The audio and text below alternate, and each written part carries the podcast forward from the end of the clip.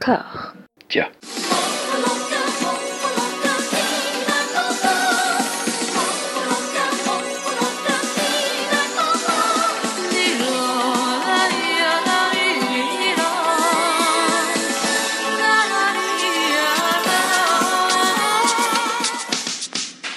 Bonjour à toutes et à tous, vous voici bien moelleux dans le quatrième épisode de Voilà Maggie, la nouvelle anthologie exhaustive made in Discordia, consacrée à la féline, la coquine, la sibylline Maggie Chung. Pour m'accompagner dans cet exercice, j'ai la joie d'être aux côtés de la team Discordia au grand complet, qui d'un Mathieu, ça va Mathieu? Ça va très très bien. Très bien, un peu à la bourre quand même. Ouais, oh, bon, t'étais pas obligé de me shamer comme ça. Ah Mais vas-y, ok. Tu me connais, je suis une poucave. Qui d'une euh, Anouk, ça va Anouk? Malgré cet horaire euh, beaucoup trop euh, matinal, ça va. Ouais. Merci. Ah, c'est bien, c'est l'horaire, c'est pas les films qui sont en cause cette fois-ci. c'est- il y a du mieux, il y a du mieux. Qui. On en parlera. Qui d'une Amandine, ça va, Amandine? Ça va super bien. Bon anniversaire Amandine Wouh Moi, dimanche dernier, personne m'a souhaité mon anniversaire. Hein. Mais bon, bref, je dis, je dis ça, je dis rien. Oh là là. Ah, Mais c'est parce que t'as- des mauvais amis. Moi, je suis référente Amandine. euh, bonne amie. Ça va, Max? Euh, ouais, la nuit a été un peu courte, mais ça va, ouais. Ça va, ça va, ça va, la pêche. euh, C'est un peu la. Ouais, non, ça va, ça va. Pas de soucis. Nous avons la joie d'être rejoints dans cet épisode par Frédéric Ambroisine. Merci d'avoir accepté l'invitation. Euh, bah bonjour et bien, merci de m'avoir invité. Plume historique du journalisme cinéma français sur le cinéma de Hong Kong qui a plus que largement contribué à mon intérêt pour celui-ci. On te doit également une flopée de bonus pour des dizaines d'éditions DVD de films asiatiques, des participations des anthologies sur le sujet. Bref, tu es ce qu'on appelle un gros bonnet sur la question d'où te vient cette passion pour le cinéma de Hong Kong?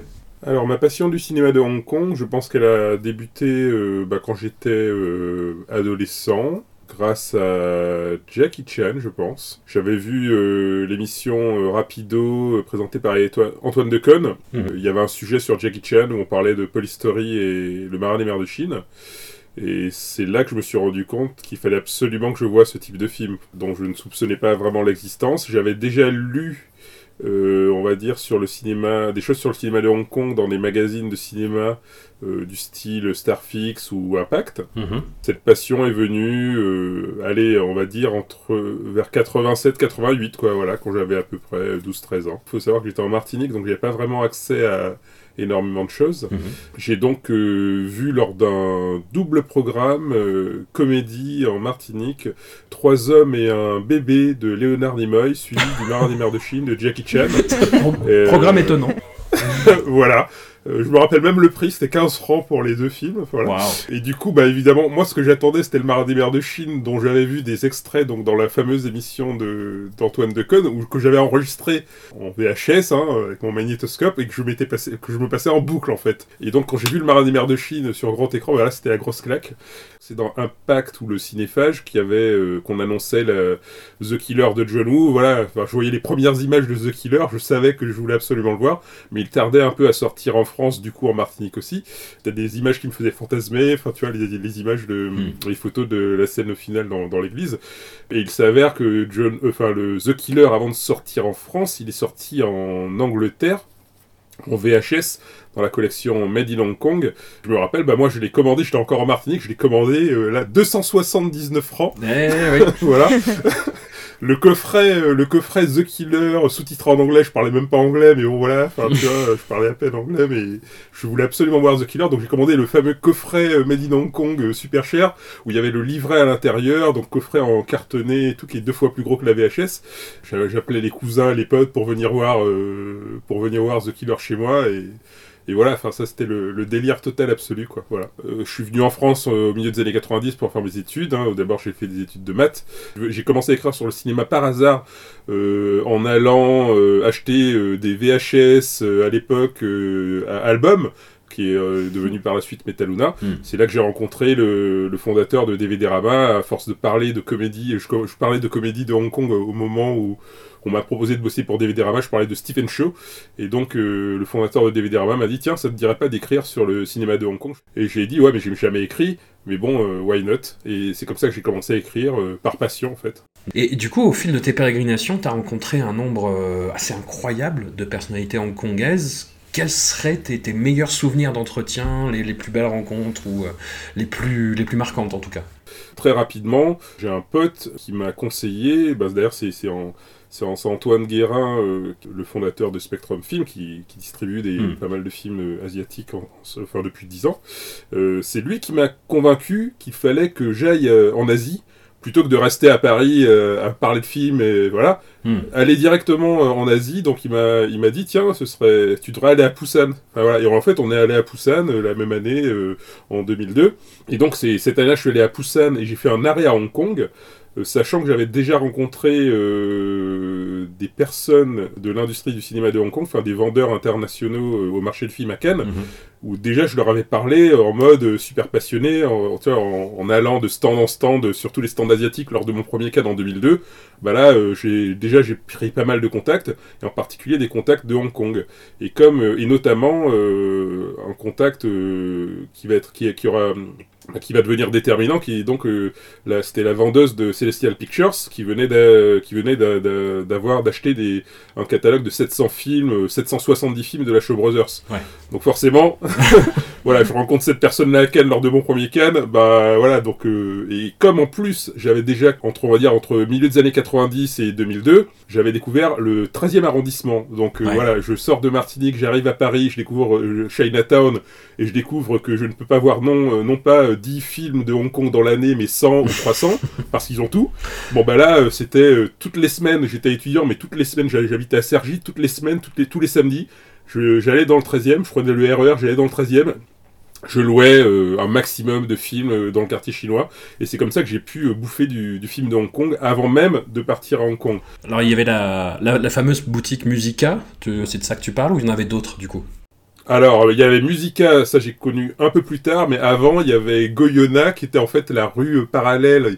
Euh, Musica, c'était, euh, enfin, c'est avenue de d'Ivry, Mm. et moi, euh, j'ai commencé par l'avenue de Choisy, donc c'est juste une rue à côté, Ouais. où il y avait un petit magasin qui en fait vendait des hum, qui vendait des appareils, euh, enfin tu vois, des euh, magnétoscopes ou des amplis, etc. Donc c'était plutôt du, du matériel euh, technique. Mhm. Mais en fait, à l'arrière-boutique, ils avaient plein de VHS pirates, donc de, de films qui venaient de sortir à Hong Kong. Et donc c'est là le, le premier, la première cassette que j'ai, en fait, j'ai même pas loué, j'ai acheté.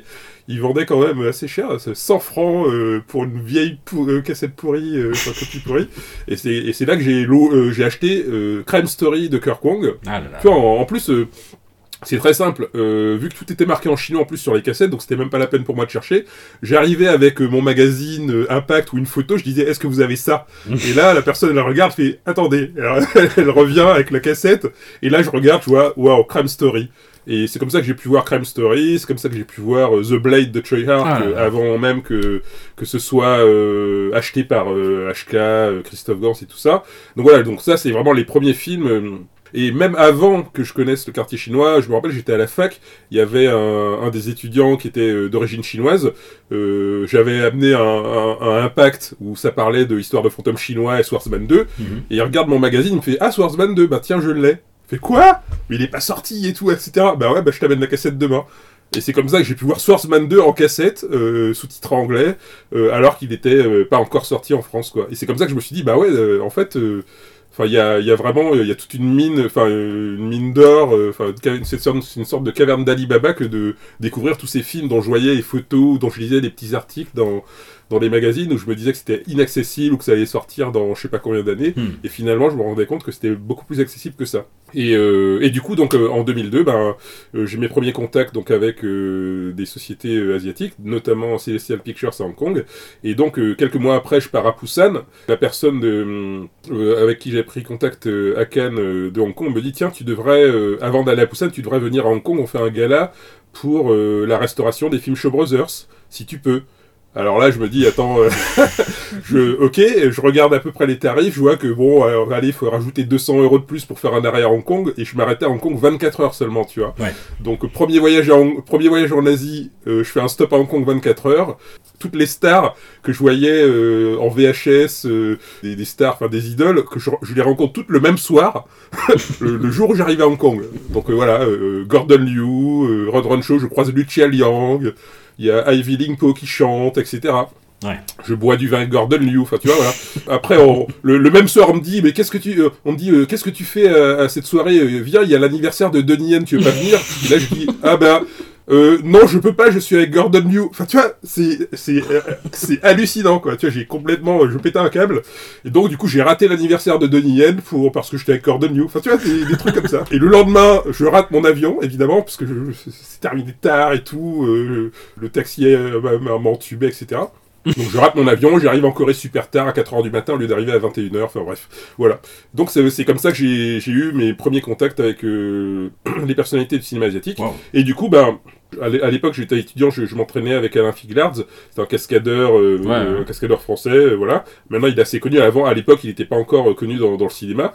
Il avait fait deux trois films seulement. Je lui dis, je passe à, à sa salle, je lui dis, tiens, je pars à Hong Kong dans deux jours. Il dit, ah bah tiens, bah prends ma caméra. Il me prête sa caméra. Tu vois, je l'ai pas vu depuis six mois. Il me prête sa caméra, voilà. Et, euh, c'est grâce à ces premières euh, premières images que j'ai filmées à Hong Kong en 2002 que j'ai pu ensuite convaincre Wildside que j'ai rencontré euh, ben, l'année d'après à Cannes, juste après Cannes 2003. Mhm.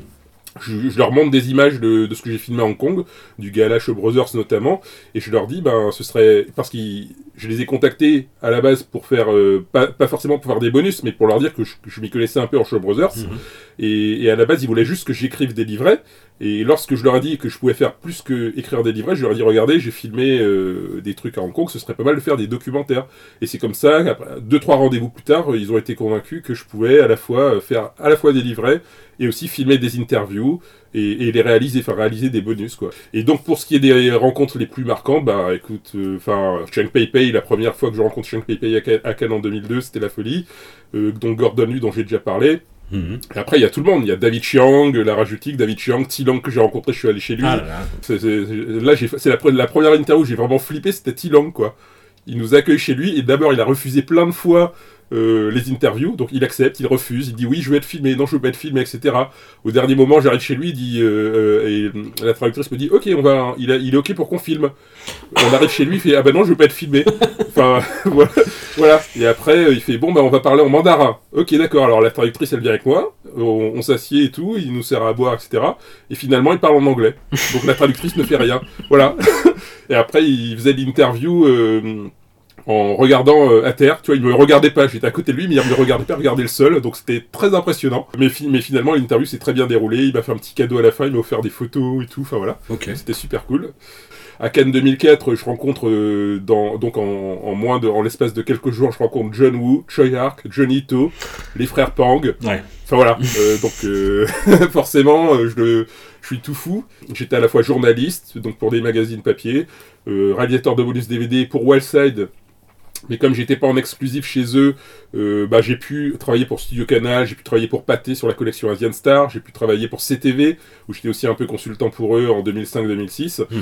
Donc jusqu'au moment où il y a eu la crise du DVD, ça s'est un peu calmé, mais on va dire qu'entre 2003 et 2007-2008, c'était euh, la folie. On peut te lire dans le dernier numéro de Cinématiseur et dans le prochain, d'ailleurs, avec euh, une interview de Wilson Yip, le réalisateur de, bah, de- du dernier Hitman et puis du premier aussi, et puis de SPL, dont on, euh, Amandine nous avait parlé euh, de nuitamment, encore une fois. Et quel regard tu portes sur le cinéma de Hong Kong aujourd'hui? Tout le monde est assez pessimiste sur le sujet. Hein. Je pose la question en fait à Wilson Yip, ce qu'il Mhm. pense de l'avenir du cinéma de Hong Kong. Et euh, bon, bah, c'est un mini spoil, hein, mais bon, vous, vous pourrez lire l'interview en intégralité. En gros, il dit que il faut pas, bah, faut pas trop regarder le, le passé, quoi. Faut pas trop euh, être nostalgique en disant oui, c'était mieux avant. Euh, les choses ont changé. Le cinéma de Hong Kong c'est- n'est plus ce qu'il était. Et d'ailleurs, euh, j'ai un ami euh, qui est dans l'industrie du cinéma qui m'a dit euh, le cinéma de Hong Kong est mort. Enfin, tu vois, il a été cash, tu vois. Ouais. Il a dit le cinéma de Hong Kong est mort. Et c'est vrai que c'est pas grâce au public de Hong Kong que Ip Man est devenu un, succès populaire mondial, c'est grâce au, au public chinois, parce que le marché de la Chine s'est ouvert. Ip Man, qui est un film qui à la fois parle de la Chine, parle de l'identité chinoise, etc. Donc c'est un film, on peut le dire que c'est un film un peu nationaliste, etc. Bon ben voilà, c'est un film réalisé par quelqu'un de Hong Kong, mais euh, qui a un potentiel pour euh, plaire euh, au public de Chine continentale. Donc, euh, bah, Ip Man 4, il s'avère que c'est le plus gros succès d'un Ip Man, et c'est surtout le plus gros succès d'un film de- d'arts martiaux Hmm. euh, en Chine de tous les temps. euh, le nombre de salles de cinéma a, a décuplé en Chine Ouais. depuis euh, 10-15 ans. Et euh, du coup, les, les, les box-office sont, sont devenus hallucinants. C'est-à-dire que il y a 15 ans, euh, il y a 15 ans, je sais pas, il y avait peut-être 20 000 salles, un truc comme ça. Mhm. Euh, il y en a peut-être 10 fois plus aujourd'hui. Enfin, je connais pas, je me rappelle plus trop les chiffres, mais disons que c'est assez exponentiel, quoi. C'est assez, euh, c'est assez impressionnant. Donc, du coup, euh, les vrais films de Hong Kong, on va dire, euh, qui parlent de, bah, qui, se, tout, qui se déroulent à Hong Kong, etc., euh, qui, euh, contemporains, il y en a, enfin, il y en a pas beaucoup qui marchent en Chine, même pas du tout. Tu vois, le genre euh, Trivisa, qui est un film produit par Johnny To, euh, qui a été produit en 2016 par Johnny To, euh, bah, je crois pas qu'il soit sorti en Chine, tu vois. En plus, ça parle de, le sujet est un peu, un peu tendu, ça parle de, de gangsters, donc c'est inspiré de faits réels, ça parle de gangsters qui viennent euh, de Chine populaire euh, à Hong Kong pour faire des, des braquages, Mm. tu vois. Donc forcément, c'est pas le genre de film qui va plaire euh, ni au gouvernement chinois et ça va peut-être pas, même si le public chinois euh, est super, on va dire, ouvert. Autant euh, en Occident, on va dire, euh, bah, il y a beaucoup de piratage maintenant hein, avec les, le streaming et, et les torrents, etc. Et alors qu'en Chine maintenant, euh, leur gros kiff, c'est d'aller au cinéma. alors Eh ben, alors qu'il y a 15 ans, euh, ils ils regardaient des films en VCD ou en DVD pirate. Maintenant, euh, ce qu'ils font, c'est euh, sortir en- au cinéma, voir des films en 3D qui sont les places les plus chères, et faire de films locaux des gros succès, et mieux que des succès euh, hollywoodiens. Oui, bah du coup, pour rebondir justement sur cette question de ce que devient le cinéma de Hong Kong aujourd'hui, Arnaud Lanuc, qui était notre invité la dernière fois, on n'a même pas mentionné son, son excellente chaîne YouTube, et il vient de sortir justement une vidéo sur le sujet. Le cinéma de Hong Kong est-il mort? Voilà, je vous encourage à vous abonner à sa chaîne et à aller la voir. Alors, avant de lancer les hostilités sur Maggie, il nous faut encore et toujours remercier Dao, prompt et diligent Dao, pour cette faculté à nous trouver des copies sous-titrées anglais qu'il pleuve, qu'il neige, qu'il vente. Merci Dao. Merci. On pourrait se renommer Discordao en hommage à. Wow Joli Je sais, normalement c'est toi Mathieu, pardon. Non, j'apprécie. Et alors, et enfin, pour tous ceux qui suivent cette saga euh, podcastique avec assiduité, je m'étais engagé tout seul, hein, euh, encore une fois, la dernière fois, à regarder les autres films de la franchise euh, Romancing Star. Le second volet voit Fat être remplacé par Andy Lau, qui se cherchait encore un niveau acting, et il n'y avait pas de sous-titres, et j'ai honte, c'est affreux, mais j'ai craqué au bout de 27 minutes. Beau. Ouh, mauvais, gros mauvais. Last time, he set a new standard in excitement. Now he's back on the case with a brand new adventure.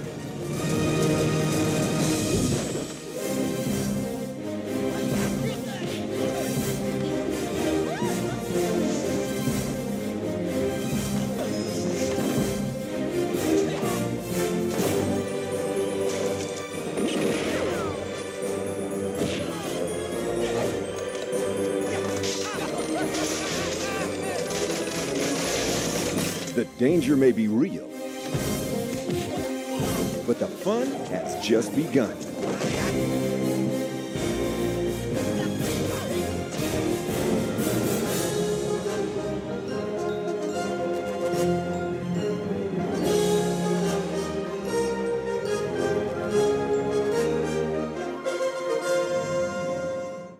Démarrons cette quinzaine avec Le Marin des mers de Chine 2, alias Project A2 de Jackie Chan. Le premier film est sorti en 1983. Il regroupait à l'écran trois camarades de l'école de l'opéra de Pékin, Jackie donc, mais aussi Sammo Hung et Yun Biao. Et c'est peu dire que leur absence se fait cruellement sentir dans cette séquelle semi-tardive. Petite tentative de développer le fond semi-historique du film qui n'aboutit sur pas grand-chose, sinon une dilution du rythme dans des scènes trop longues, pas très drôles, empesées dans leur volonté de vouloir bien faire. J'allais dire qu'on y perdait également en spectaculaire, hein, souvenons-nous de cette incroyable chute du clocher par Jackie dans le premier film, mais je crois qu'un surplus de spectaculaire en même temps aurait entraîné le décès en bonne et due forme de Jackie. Mathieu, à ton Ah, avis c'est moi D'accord. Oui, c'est toi. Petite question, est-ce que Mm. Maggie fait ses propres cascades dans le film? Euh, je pense que non. Enfin, ici, il y en a une qu'on voit dans les bloopers. Ouais. Mais on voit la première Euh, partie de la cascade. glisse en sur fait. un. Ouais. De quoi? On, voit la pre- on voit le premier plan euh, de la cascade, la première partie de la cascade, et après c'est un plan large où on sait pas Oui, et on, et on voit qu'il filme, il filme le dos de la, de la cascadeuse, du coup. Ouais, voilà. Euh, de toute façon, euh, Je crois qu'il doit, y... enfin, il doit y avoir quoi 4-5 mecs qui font leur propre cascade dans, dans les films de Jackie Chan, euh, à, part les, enfin, à part les cascadeurs évidemment, les, les expendables du film. Quoi. Les actrices, en fait, je pense qu'il n'y en a aucune qui font leur cascade. Enfin, je... Après, j'en sais rien, je ne veux pas y, mettre, y, mettre, ma main à couper non plus. Après, il n'y a, pas, y a pas de. Ça, ça dépend des, du, type des, de, du type de cascade. Oui. Euh, quand ce sont. Euh, en général, bah, par, par exemple, dans les films avec Maggie Chung, j'ai l'impression que bah, ce sont plutôt des, des cascades euh, où elle est souvent euh, le souffre-douleur, où elle se fait souvent humilier, on va dire. Bon, là, on voit, on voit bien que c'est elle qui le fait lorsqu'elle a les réactions, lorsqu'elle tombe, lorsqu'elle se fait mal. Après, ce sont pas des cascades ultra dangereuses, quoi. Voilà. Ouais. Oui, c'est ça, exactement. Euh, et puis même, quand, en effet, quand elle glisse du toit, déjà, on voit que c'est même pas elle. Donc c'est, alors que c'est Mm. pas non plus euh, extrêmement compliqué et que surtout Jackie Chan la récupère euh, au, Mm. au sol. Ouais, elle est- c'est- cette cascade-là, elle est faite en deux parties, c'est vrai. Ouais, voilà. Donc euh, même, même ça, il n'y a pas de risque. Donc à mon avis, elle fait euh, rien du tout. euh, la peureuse. La peureuse. Euh, Après, pour revenir au, au film plus, euh, plus largement, ben, le, le souci, c'est que euh, bah, quand tu, enfin, comme moi, comme c'est mon cas, comme c'est le cas de François, comme c'est le cas de, quasiment tout le monde, euh, ici, euh, une fois que tu as revu Le Marin des Mers de Chine, euh, bah, le 2 euh, est vraiment chiant. Quoi. Enfin, il se passe pas grand-chose. Il y a beaucoup moins de cascades. Il y a beaucoup moins de, de combats, euh, de, beaucoup moins de chorégraphie, et puis en plus, de, ça- en plus de ça, quand on les voit, ces chorégraphies-là, on sent que c'est moins travaillé aussi. Il y a moins d'efforts qui est consenti sur, euh, sur les cascades, sur les, euh, sur les bastons. Voilà, donc du coup, c'est assez gênant. C'est-à-dire que je pense que si je l'avais vu sans revoir Le Marin des Mers de Chine, j'aurais sans doute plus apprécié. Là, ça souffre de la comparaison, véritablement. Parce qu'en plus, il faut quand même dire que Les Marins des Mers de Chine, c'est un, un film assez génial en termes de, de- Ouais. enfin, d'action, de- de- d'aventure. Euh, voilà, il y a, y a plein de choses dans ce film-là qui j'en ai déjà parlé euh, dans un épisode précédent, quoi, mais, mais c'est vraiment. euh, Il y a des pirates Il n'y a pas de pirates Ouais, dans non, le Enfin, il y a des oui, oui, pirates, mais c'est- bon. c'est c'est ce que j'entendais par, euh, par aventure aussi, c'est que c'est pas que, pas que de l'action où les mecs se tatanent, c'est c'est aussi, euh, c'est aussi un vrai film d'aventure. En plus, il y a- il y, a un contexte historique qui est replacé et qu'on retrouve dans le second, mais, mais c'est à peine effleuré. On sent que la suite a été faite pour, euh, bah, pour faire du bif, quoi. Enfin, vraiment, ils se sont dit, ouais, putain, ça a été un carton, parce que Les Marins de, Chine, ça a été un des plus grands cartons de, de l'année 84, et ils se sont dit, bah voilà, il faut faire une suite, et, et ils sont clairement pas foulés. Et c'est rare pour Jackie Chan de pas se fouler quand même. En général, il essaie, de, faire de la surenchère, de topper le, film précédent. Et c'est vrai que c'est assez surprenant pour celui-là que, voilà, que le film soit en dessous. Quoi. Alors, je pense qu'il y, a un effort qui est fait, euh, mais pas du tout sur, sur euh, quelque chose où on l'attend pas du tout. Et c'est d'ailleurs la partie la plus intéressante du film, je trouve. Euh, c'est que on aperçoit le, le Jackie Chan, euh, Jackie Chan burlesque. C'est-à-dire que c'est pas le, Mm. il est pas burlesque de, de- de- dans l'humour, mais il est, il est burlesque dans l'énergie déployée. Et euh, par exemple, euh, on le voit notamment avec cette référence qui est faite à Buster Keaton dans, quand la quand on a la maison, enfin un mur de la maison qui tombe, Tout à fait, lui, oui. oui, ouais. voilà, et qui lui il passe dans la fenêtre, ou alors apparemment, alors ça je l'ai pas vu, mais apparemment il y a le- la scène des menottes qui est une référence au, à, à une nuit à l'opéra des Marx Brothers, et du coup je me posais la question de la filiation de, de Jackie Chan en tant que sorte de héros burlesque en fait, mais pas vraiment quoi, c'est-à-dire une sorte de héros populaire et comique un peu aussi, mais euh, On le voyait déjà quand même dans le premier Project A avec la, la poursuite à, à vélo, Oui. etc. Enfin, c'était très burlesque, quoi. Il y avait plein de scènes Et burlesques. pas, et pas que, il y a aussi bah, justement la fameuse scène du clocher qui est une double référence, une référence au temps Mm. moderne ouais. de Charles Chaplin parce qu'il passe entre les, dans les rouages comme ça de, de l'horloge, enfin, au sommet du clocher, et ensuite il s'accroche à l'aiguille euh, du clocher, ça c'est une référence à euh, Safety Last, enfin monte là-dessus. Alors moi dans mon inconscient je pensais que c'était Buster Keaton, mais c'est Harold Mhm. Lloyd Ouais. en fait.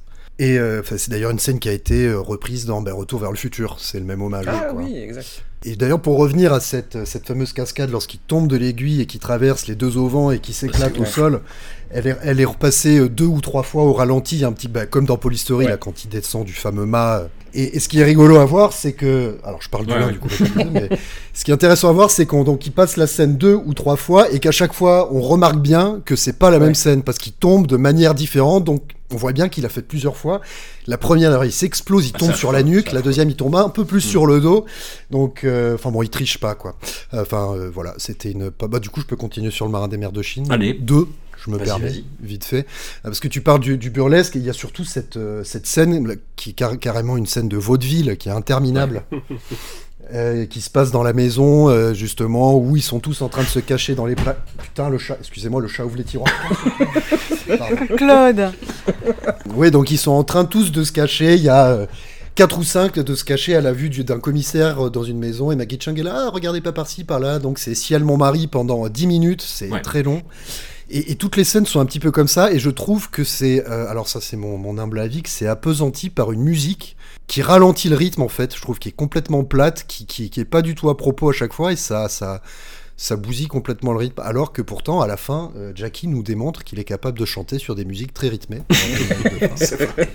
Euh, et, je trouve le thème assez mortel d'ailleurs. J'aurais aimé euh, ce, que c'est ce thème un peu plus cool, un peu plus rythmé tout le long, ce qui aurait été, ce qui aurait servi un peu plus les scènes d'action. Et, et par ailleurs, je trouvais au départ que l'intrigue d'ailleurs était prometteuse. Quand il y avait une histoire de flics pourris dans les quartiers de Hong Kong et tout ça, je me disais ah ça peut être cool. Et finalement, ça part dans des sous-intrigues avec des révolutionnaires et puis des flics par-ci, un prince par-là. Enfin, c'est un peu un imbriglio. C'est un vaudeville en fait. Mm. C'est un, vaudeville euh, dans tous les sens du terme. Euh, et j'ai trouvé un petit peu, un peu plus mou du genou, un peu plus euh, pénible à suivre et, et moins. Cette scène de, vaudeville, c'est quand même assez. Enfin, ce qui est drôle, c'est que ça s'arrête jamais. Par contre, enfin, dans le sens où. Ah, non bah, mais c'est ça, c'est interminable. C'est des poupées gigognes, tu vois. C'est-à-dire que quand tu te dis qu'ils peuvent pas aller plus loin dans, dans, dans le, dans le vaudeville, en fait, il y a un autre un autre élément qui arrive en fait. Et donc du coup, c'est une sorte de Enfin, je sais pas, c'est de l'inception, quoi. un peu. Et euh, non, j'avais trouvé ça assez marrant, en fait, parce que, enfin, tu sais, c'est comme une blague, euh, c'est comme un running gag, c'est-à-dire qu'on le fait deux fois, trois fois, et puis tu dis, ah, ça devient lourd. Puis la quatrième fois, ça C'est une blague à tiroir. non, mais la, quatrième fois, ou la cinquième fois, ça, ça redevient drôle, en fait. Et là, c'est un peu le même principe, quoi. C'est-à-dire que à l'usure. Ouais, non, exactement. puis euh, tu te dis, putain, ils vont encore en faire un. Et, du coup, tu te fais attraper par le truc. Enfin, en tout cas, moi, je me suis fait attraper par le, par le truc. Amandine, les films étaient des Madeleines de Proust pour toi. Qu'est-ce que ça t'a fait à la revoyure? Eh bien, un peu comme vous, c'est-à-dire euh, le marin des mers de Chine, euh, pur bonheur, les pirates, tout, tout m'a plu. Enfin, j'aime tout dans, dans, le marin des mers de Chine, le, la, la reconstitution, le, la scène des vélos. Enfin, j'avais gardé des, des, vraiment des très très beaux souvenirs de ça. Et c'est vrai que bah, le 2, c'est euh, le soufflet qui retombe direct, avec le côté fourre-tout, comme on l'a dit. Euh, Maggie, je la trouve, euh, puisqu'on n'en a pas beaucoup parlé, mais elle est quand même très très agaçante. Elle est habillée en mauve. Et donc on a ce petit trait mauve dans l'image qui n'arrête pas de crier, chouiner, qui veut pas. Enfin, moi, elle m'a profondément agacée, mais il se trouve que la pauvre face à elle, il y a Rosamund qui est juste magnifique, que j'adore comme actrice et qui du coup un peu vient contrebalancer le, côté euh, poupée de chiffon de Maggie que je trouve qu'on la ça lui va pas en fait le après du coup je me suis dit mais pourquoi qu'est-ce qui va pas? Et il me semble que c'est le premier film où on la voit en costume enfin hmm. on la voit dans un pseudo truc historique je crois et je trouve que ça lui va pas parce que depuis le début de notre euh, rétrospective, c'est vrai qu'elle elle incarne cette fille moderne. On n'arrête pas de la voir euh, à nous qui a suffisamment râlé sur sa nullité à roller, à vélo, les petites tenues années 80, etc. Et là, on la, on, essaie, on la met dans cette espèce de robe mauve à jabot, machin, ça va pas du mm. tout. Donc je pense que ça. Les chapeaux de paille. Les chapeaux, ouais, ça va pas du tout. Elle fait une entrée dans le champ comme ça, hop, d'un coup il y a Maggie qui déboule elle est, avec son chapeau ça va, Elle a pas une gestuelle très très. Enfin, je sais pas, il y a un truc qui va pas. Et sinon, non, j'ai rien, rien de spécial, si ce n'est, bon, si je devais les sauver deux, trois petits trucs dans le, dans donc le Marin 2, euh, j'aime bien la scène dans l'espèce de, d'espèce d'énorme euh, cage à, à plumes d'oiseau, là, où Jackie, euh, c'est assez joli, je trouve, visuellement, ça, il y a un truc que j'avais, qu'on voit pas ailleurs, enfin, il y a une espèce de combat dans une cage bourrée de plumes, et ça, je trouvais ça assez, malheureusement trop court après les 25 minutes de vaudeville euh, qu'on a vu. Oui, je l'ai. Pardon, excuse-moi. Non, je voulais juste finir sur euh, bah, surtout la, scène de balle qui, pareil, aurait pu être sympa, genre d'un diamant, le, le, collier en diamant, etc. Et là, tu te rends compte que, bah, en fait, euh, c'est pas Visconti, quoi. Donc, filmer une scène de balle, ça s'improvise pas. Max, tu voulais rebondir euh, Ouais, ouais, bah non, oui, justement, la fameuse scène où ils sont dans cette espèce de. On pourrait dire une cage à hamster géante, quoi, pour, pour illustrer de la meilleure manière qui soit, que justement qui m'a assez déçu parce que je l'ai trouvé, enfin je sais pas, filmé. Alors ils ont dû avoir des contraintes des contraintes techniques forcément, donc c'est filmé de l'extérieur de la cage, ça dure pas longtemps, c'est pas terrible et l'effet, euh, je trouve que ça, le, le, souffle, l'effet fait un peu, comment on dit, plop? Le soufflet retombe. Non mais il y avait une bonne, il y avait une bonne idée quoi, il y avait une ça tombe à plat, ouais. Il y avait un bon truc, il y avait un bon décor, il y avait un bon visuellement, ça pouvait être super et en fait ça retombe. Bah oui, mais pareil, juste avant, il y a une autre scène qui aurait pu être cool et qui est pareil est trop courte. C'est une scène dans une volière, c'est avec toutes ces cages en bois typiques. Euh, euh, cages d'oiseaux typiques, sont, voilà, avec des, des, oiseaux qui volent partout. Il y a un, combat de kung-fu, enfin d'arts martiaux à l'intérieur, et c'est hyper court. Et euh, ouais, je sais pas, c'est c'est. Bah c'est pas Hitchcock quoi. C'est un film précoce. Il y a quand même la baston des piments que qui, était, qui était cool, moi j'ai trouvé. Mais euh, Ah oui, la baston des piments est sympa. Oui, ça a presque une évocation à Drunken Master avant l'heure, euh, ou après l'heure Mais d'ailleurs. surtout qu'il mange les piments, quoi. On le voit dans les bloopers aussi. Oui, oui. en fait, il, il fait pas du chiquet, Jackie, ok? Voilà, c'est important de le rappeler. Même il mange des piments, quoi. Anouk, justement, à la fin du premier épisode, dans un plot twist mémorable, euh, Jackie Chan était celui qui avait sauvé la mise pour toi dans cette aventure avec le premier Police Story. Est-ce que. que- Qu'en est-il ici? Est-ce que tu as vu les deux films du coup? Eh ben non, j'ai pas fait de zèle, parce que Ah. je suis la mauvaise élève de... Mais il en faut, hein, il faut, il faut toujours un bad guy, bad gal. Euh, donc j'ai pas vu Le Marin des Mers de Chine 1, qui a l'air, je vous crois, hein, dans le fait qu'il est super bien, et puis j'aurais presque envie de le Allô, voir, parce que j'aime vraiment beaucoup Jackie Chan. Et du coup, Le Marin des Mers de Chine 2, eh ben il m'a pas paru euh, naze, parce que j'ai pas vu le 1. Et ben voilà. Donc j'ai trouvé ça vraiment sympa.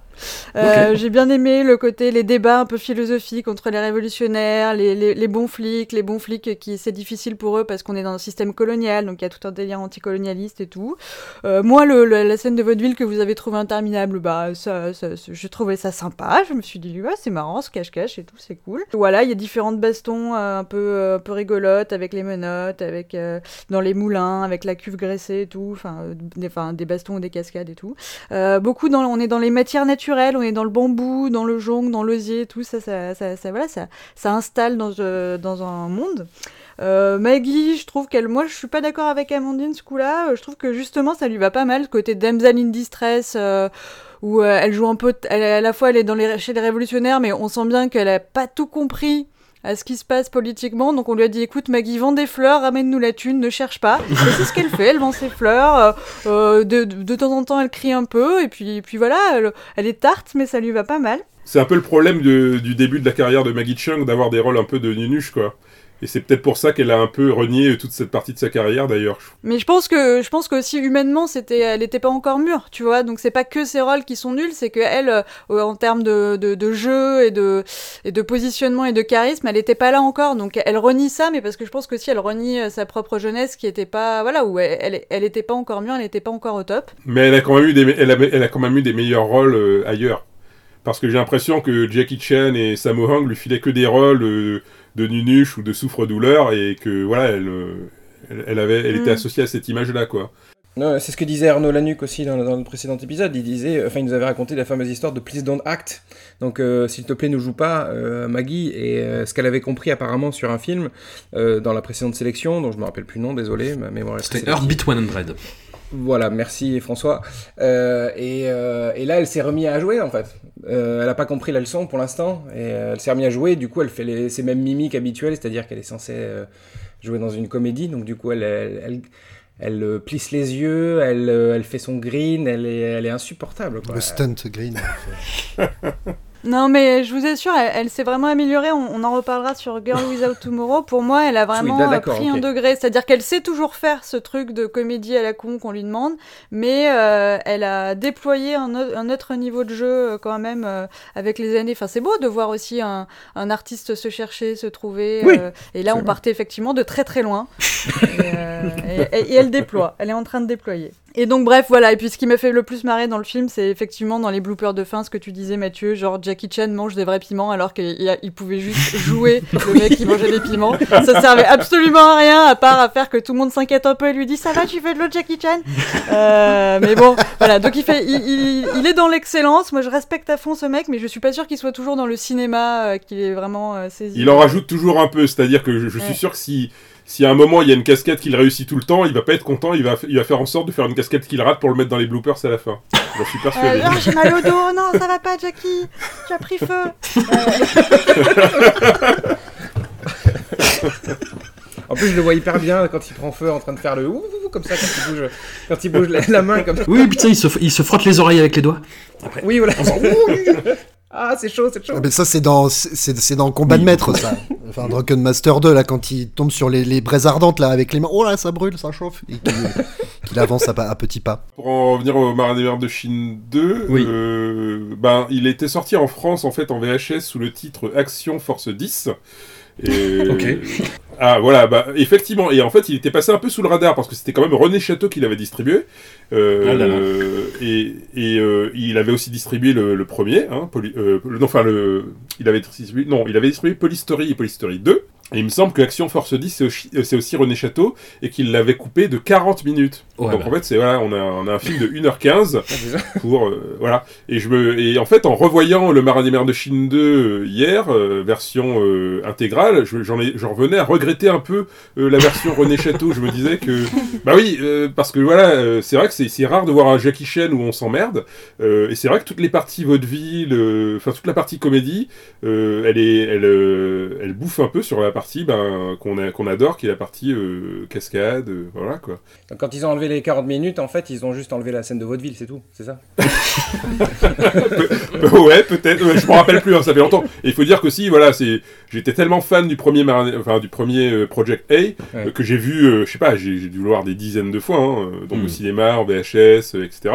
Et c'est vrai que le, le 2, je l'avais vu qu'une fois en VHS, basta quoi. Ça m'avait pas, ça m'avait pas plu plus que ça. Et du coup, ben bon, j'ai dû revoir pour les besoins de l'émission euh, le film. Désolé. Et, euh, et du coup, euh, bah, mon souvenir, enfin voilà, en version longue en plus, donc du coup, euh, bah voilà. quoi, c'est Version pas- longue. c'est- bah oui, Ver- version intégrale, version longue. Ouais, Director's Cut.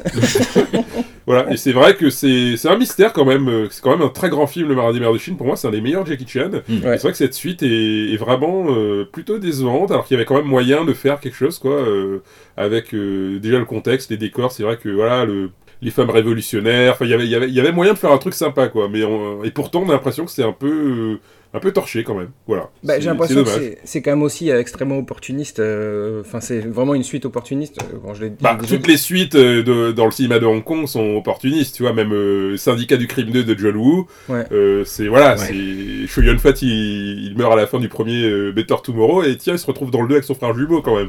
Donc euh, bon, euh, donc voilà, Euh, il- bon, il s'avère que le Syndicat du crime 2, le- les, les 20 dernières minutes, elle défonce, donc du coup, on, on pardonne tout le reste qui est un peu, euh, enfin, qui est un peu, un peu bis, on va dire. Ouais. Mais bon, le Marin des mers de Chine 2, euh, voilà, enfin, je sais pas, c'est, tu vois, tu peux pas dire que il y a qu'une scène se va sauver le film ou pas. Enfin, là, c'est vraiment, on est en dessous du Marin des mers de Chine, malheureusement. Et, et contrairement aux autres suites des films de Jackie Chan, quoi. Tu vois, je pense Mm. à euh, Mister Dynamite et Opération Condor. Bah, Opération Condor, c'est quand même un, enfin, un des sommets de la filmographie de, de Jackie Chan, quoi. Ouais.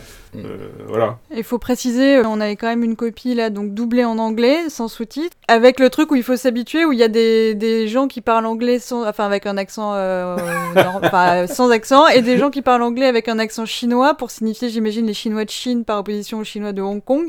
Mais du coup, c'est, euh, il y a quelques, les premières minutes, le temps que ça se mette en place, c'est très étrange comme impression. Ben, je- alors, moi, je sais, j'ai pas senti que c'était un accent chinois, justement. Je me suis dit que c'était un accent d'un anglais qui avait eu une commotion cérébrale, euh, un peu. Parce que, Jack- non, parce que Jackie Chan, quand il parle, t'as l'impression. Il parle co- comme ça. Enfin, tu vois, dans, dans, dans le film, t'as l'impression qu'il est un peu demeuré, en fait, dans le. En anglais, c'est très étrange euh, comme sensation. Après, voilà. les, les- les- les doublages anglais, je crois que c'est juste au-dessus des doublages français en termes de non-respect euh, du, du, du film, de la culture, de, voilà. Ce genre de choses.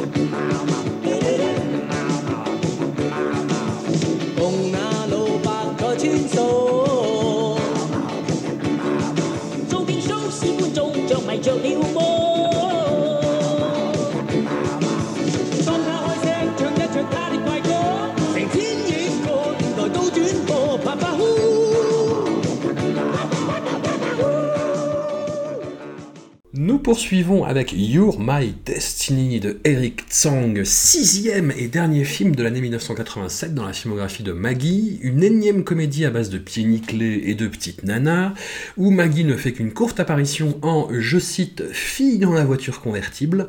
Elle aide le héros à vélo à aller plus vite pendant 30 secondes, voilà, merci Maggie. Pour le reste, rien de bien nouveau sous le soleil, gag, quiproquo, petite misogynie de circonstances, nous sommes a priori sur un rythme de croisière, troublé pour ma part par un élément assez inattendu, j'y ai pris Natchan en grippe.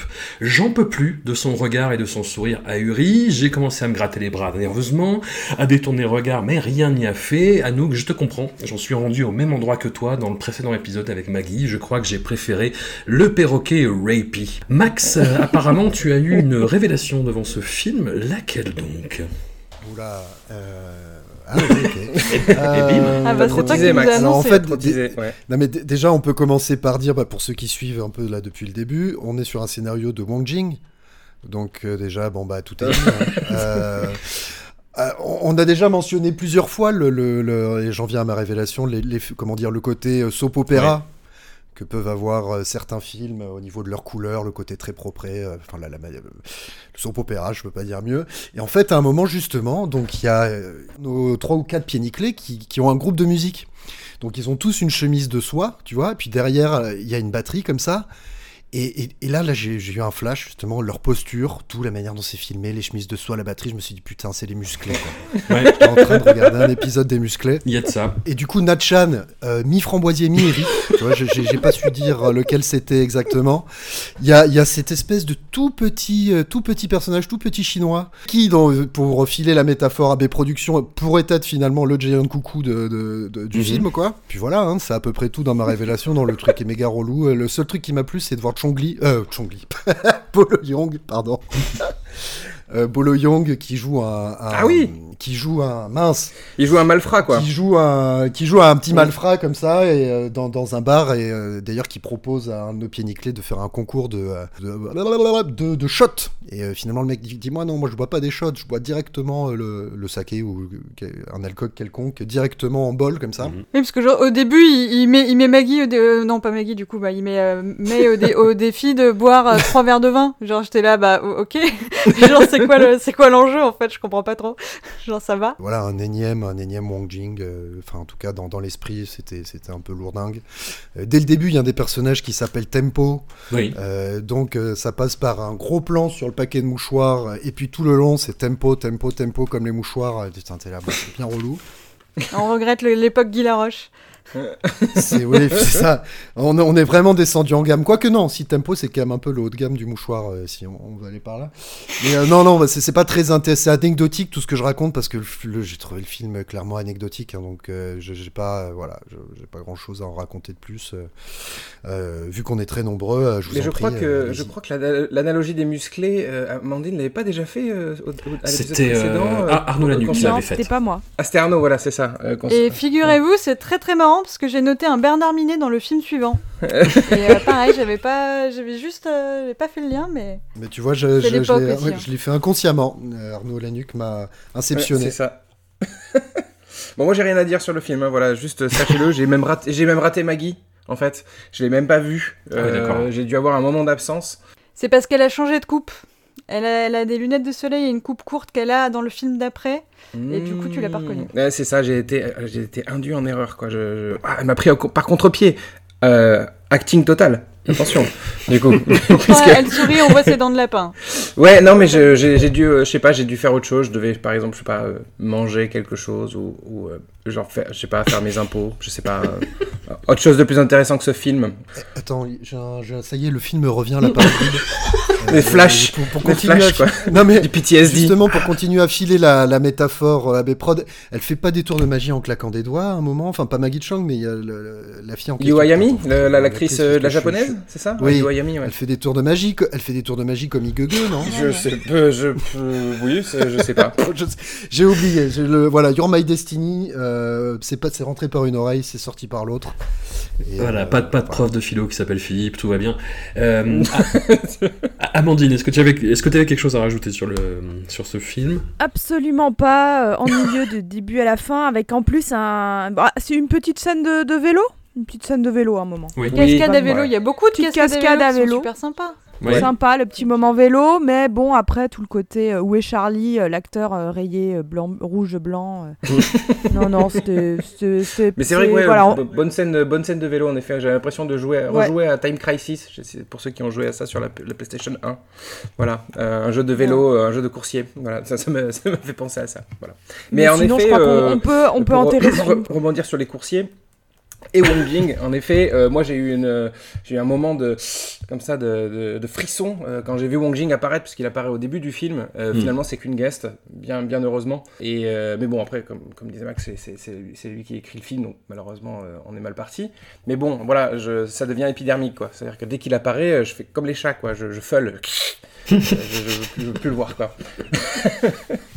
Anouk, t'avais l'air de sauver des trucs. Ah ouais, ouais, j'ai pas trouvé ça. euh, Je me, ça y est, je me suis un peu habituée au côté un film où on fout tout dedans. C'est une comédie romantique, c'est une comédie musicale, c'est une comédie d'action. Il y a des, il y a un petit côté euh, sous-entendu érotique. euh, C'est un buddy movie, il y a de tout.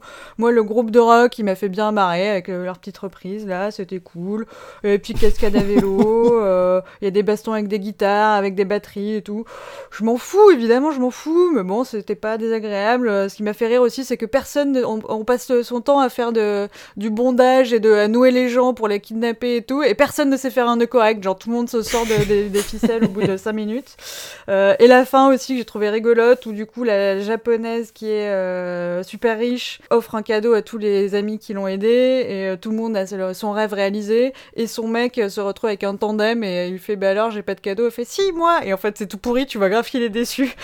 Du coup, ils partent en tandem, et, et voilà, c'est la fin. Donc, ouais, non, j'ai trouvé ça sympatoche, même si effectivement on s'en fout, mais je sais pas. Je sais pas si c'est moi qui commence à m'adoucir, ou si c'est que c'est pas le pire Wong Jing qu'on ait vu depuis le début, je sais pas. donc ce fameux groupe de, de, de standards de rock, euh, donc ils sont tous ils sont tous censés être amis aussi. Et est-ce qu'on peut véritablement parler d'amitié quand je- un de tes amis te fait croire euh, que tu l'as assassiné? Parce que donc on est on est on est dans une Oh. scène où euh, donc on se retrouve va. avec euh, non mais on se retrouve avec pointilleux quand C'est même, super long, quoi, en plus. Oui. cet acteur de petite taille dont je me rappelle plus le nom, je suis désolé. Huge Ben Euh, Voilà, c'est Huge Ben, d'accord. Ok, donc c'est Teddy Robin Kwan apparemment. Teddy Robin. Voilà, Teddy Robin et euh, et qui euh, qui se retrouve, euh, qui se réveille un peu comme dans euh, un peu comme dans le parrain quand il se réveille, il y a du sang partout, et il ouvre son lit et du coup il retrouve un couteau, il y a du sang partout et en fait il retrouve le un un faux, enfin le faux cadavre de Nathan. de, Nathan- de Nathan Chan, voilà et euh, et résultat, euh, ça dure pendant très longtemps et on lui fait croire qu'il a buté son pote. Alors déjà d'une part, Du coup, il a failli le découper en morceaux pour cacher le corps euh, au milieu, sachant que l'autre, Voilà, entre-temps, s'était évanoui, donc ça a failli très très mal tourner. C'est ça, donc Ouais, c'est exactement. Donc déjà, euh, l'amitié, on la remet un petit peu en cause parce qu'on essaye. De... C'est pas cool quand même comme comme comme canular, c'est pas très sympa. Et après ça, en plus de ça, le mec, justement, au lieu de reconnaître sa faute et de dire à ses potes j'ai j'ai tué machin, et lui il se dit je vais faire disparaître le corps. ok, donc là on, est, on part sur de bonnes bases. Donc c'est pas tout à fait les musclés au final, hein, parce que les musclés ils auraient jamais fait ça. C'est vrai. Oh, alors ça, Et un, et un truc. euh, et alors, du coup, le, le perroquet c'est René, c'est très Très René ça. gag euh, beaucoup plus euh, musclé que, que le reste, du coup, le, le perroquet. Moi, j'avoue que ça m'a surpris, en fait. Donc, euh, du coup, ça, me fait rire nerveusement. Mais hum, à, à partir du moment où il y a un perroquet qui parle, tu sens qu'il va y avoir des gags autour de ça. Et euh, pendant tout le film, en gros, euh, tous les amis de, du, du, du héros, de Tempo, veulent, veulent qu'il quitte sa copine, en fait. Et donc, dans une énième intervention, pour dire... Qui est mais une qui- vraie connasse, faut le dire. oui, c'est vrai, tout à fait. Tout- tout- toujours dans cette caractérisation des personnages féminins très très très très Hong Kong de circa 87 quoi. Et, et donc il y a- il y, a une scène où ils disent allez mais quitte là, quitte là, quitte là. Et là le, le perroquet surenchérit en disant viole la, viole la, et je passe en premier. Et C'est la mauvaise conscience d'Eric Tsang. oui, peut-être, peut-être. C'est surtout euh, signé Wang Jing, quoi. Des blagues sur les viols. Signé euh, Wang Jing, bah ouais, euh, c'est double effet qui se coule. Ouais. Et, le euh, seul cinéaste à faire des blagues sur les viols, c'est quand même Wang Jing. Moi, je rebondis sur, le, sur le, les potes qui lui disent constamment de, de, de, de, de jarter sa copine.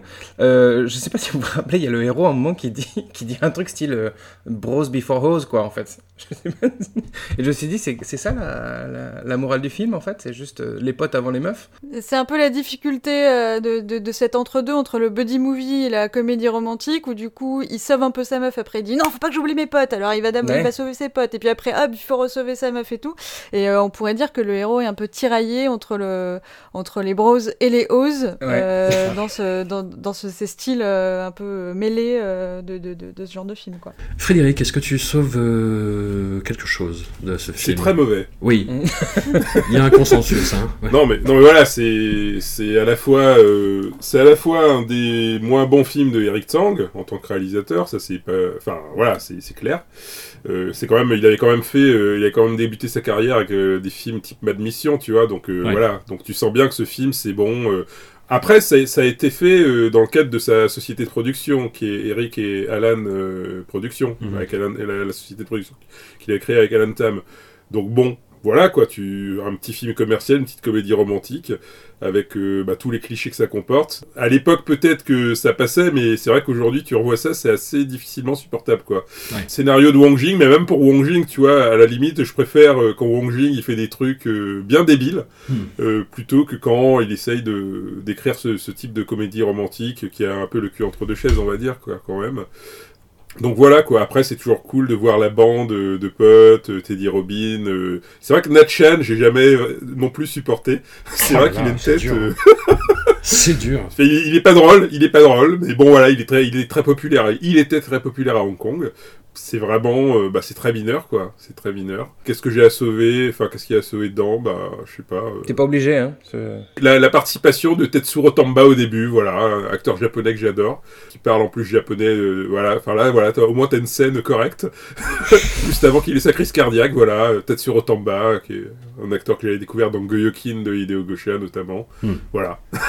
Bon, bah écoutez, voilà, la messe est dite. Hein.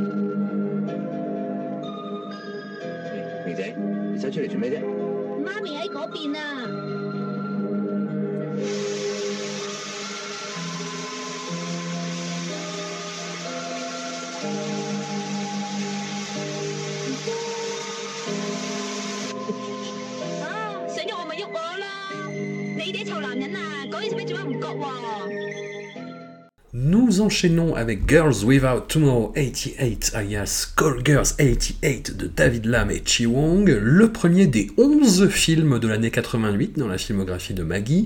Nous quittons les rivages de la comédie potache pour revenir dans l'escarcelle du film d'auteur douloureux et doloriste, avec cette chronique assez radicale quand même, il faut le dire, du quotidien de cinq femmes hongkongaises poussées à la prostitution.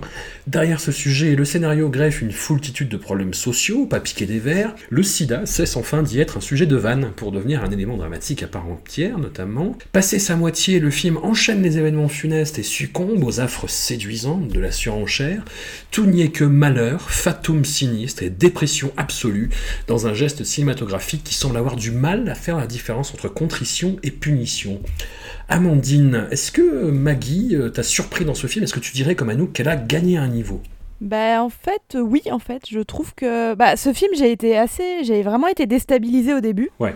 On passait d'un personnage à l'autre, euh, je on voyait bien qu'il y avait euh, donc ces femmes se croisent dans Hong Kong de temps en temps donc il y y y a tout un travail quand même sur le petit côté film choral, portrait de femmes qui se croisent. Bon c'est assez intéressant mais j'avoue que j'ai eu un peu de mal quand même à rentrer dans le ton. Hmm. Mais euh, au bout d'un moment bah en fait ça de façon assez étrange il y avait comme un espèce de mélancolie qui se détachait de tout ça. Euh, ah bon, mélancolie tragique, tout ce que tu veux, mais euh, je trouve qu'il y a quelque chose qui se dégage. Et bah, pour une fois, Maggie, dans ce, elle, donc elle joue une, euh, une actrice populaire, un petit, enfin poussée, enfin qui, entre guillemets arrondit, arrondit sa carrière en se prostituant. Je trouve qu'elle avait, elle a gagné quelque chose. Donc petite coupe courte et elle est un peu, je l'ai trouvée moins agaçante, plus, plus posée. Mhm. Euh, alors peut-être que c'est parce que l'ensemble du film a ce ton-là que du coup ça déteint sur elle. Je sais pas si c'est. Je trouve qu'il y a d'autres. euh, Les, les autres actrices sont bien aussi en fait. Les, les autres, euh, les autres rôles sont plutôt pas mal aussi, donc elle est pas non plus, elle ne brille pas parmi les, parmi les autres, mais euh, non, non, genre, dans l'ensemble, je, je l'ai trouvé, euh, j'ai trouvé plutôt mieux. Hmm.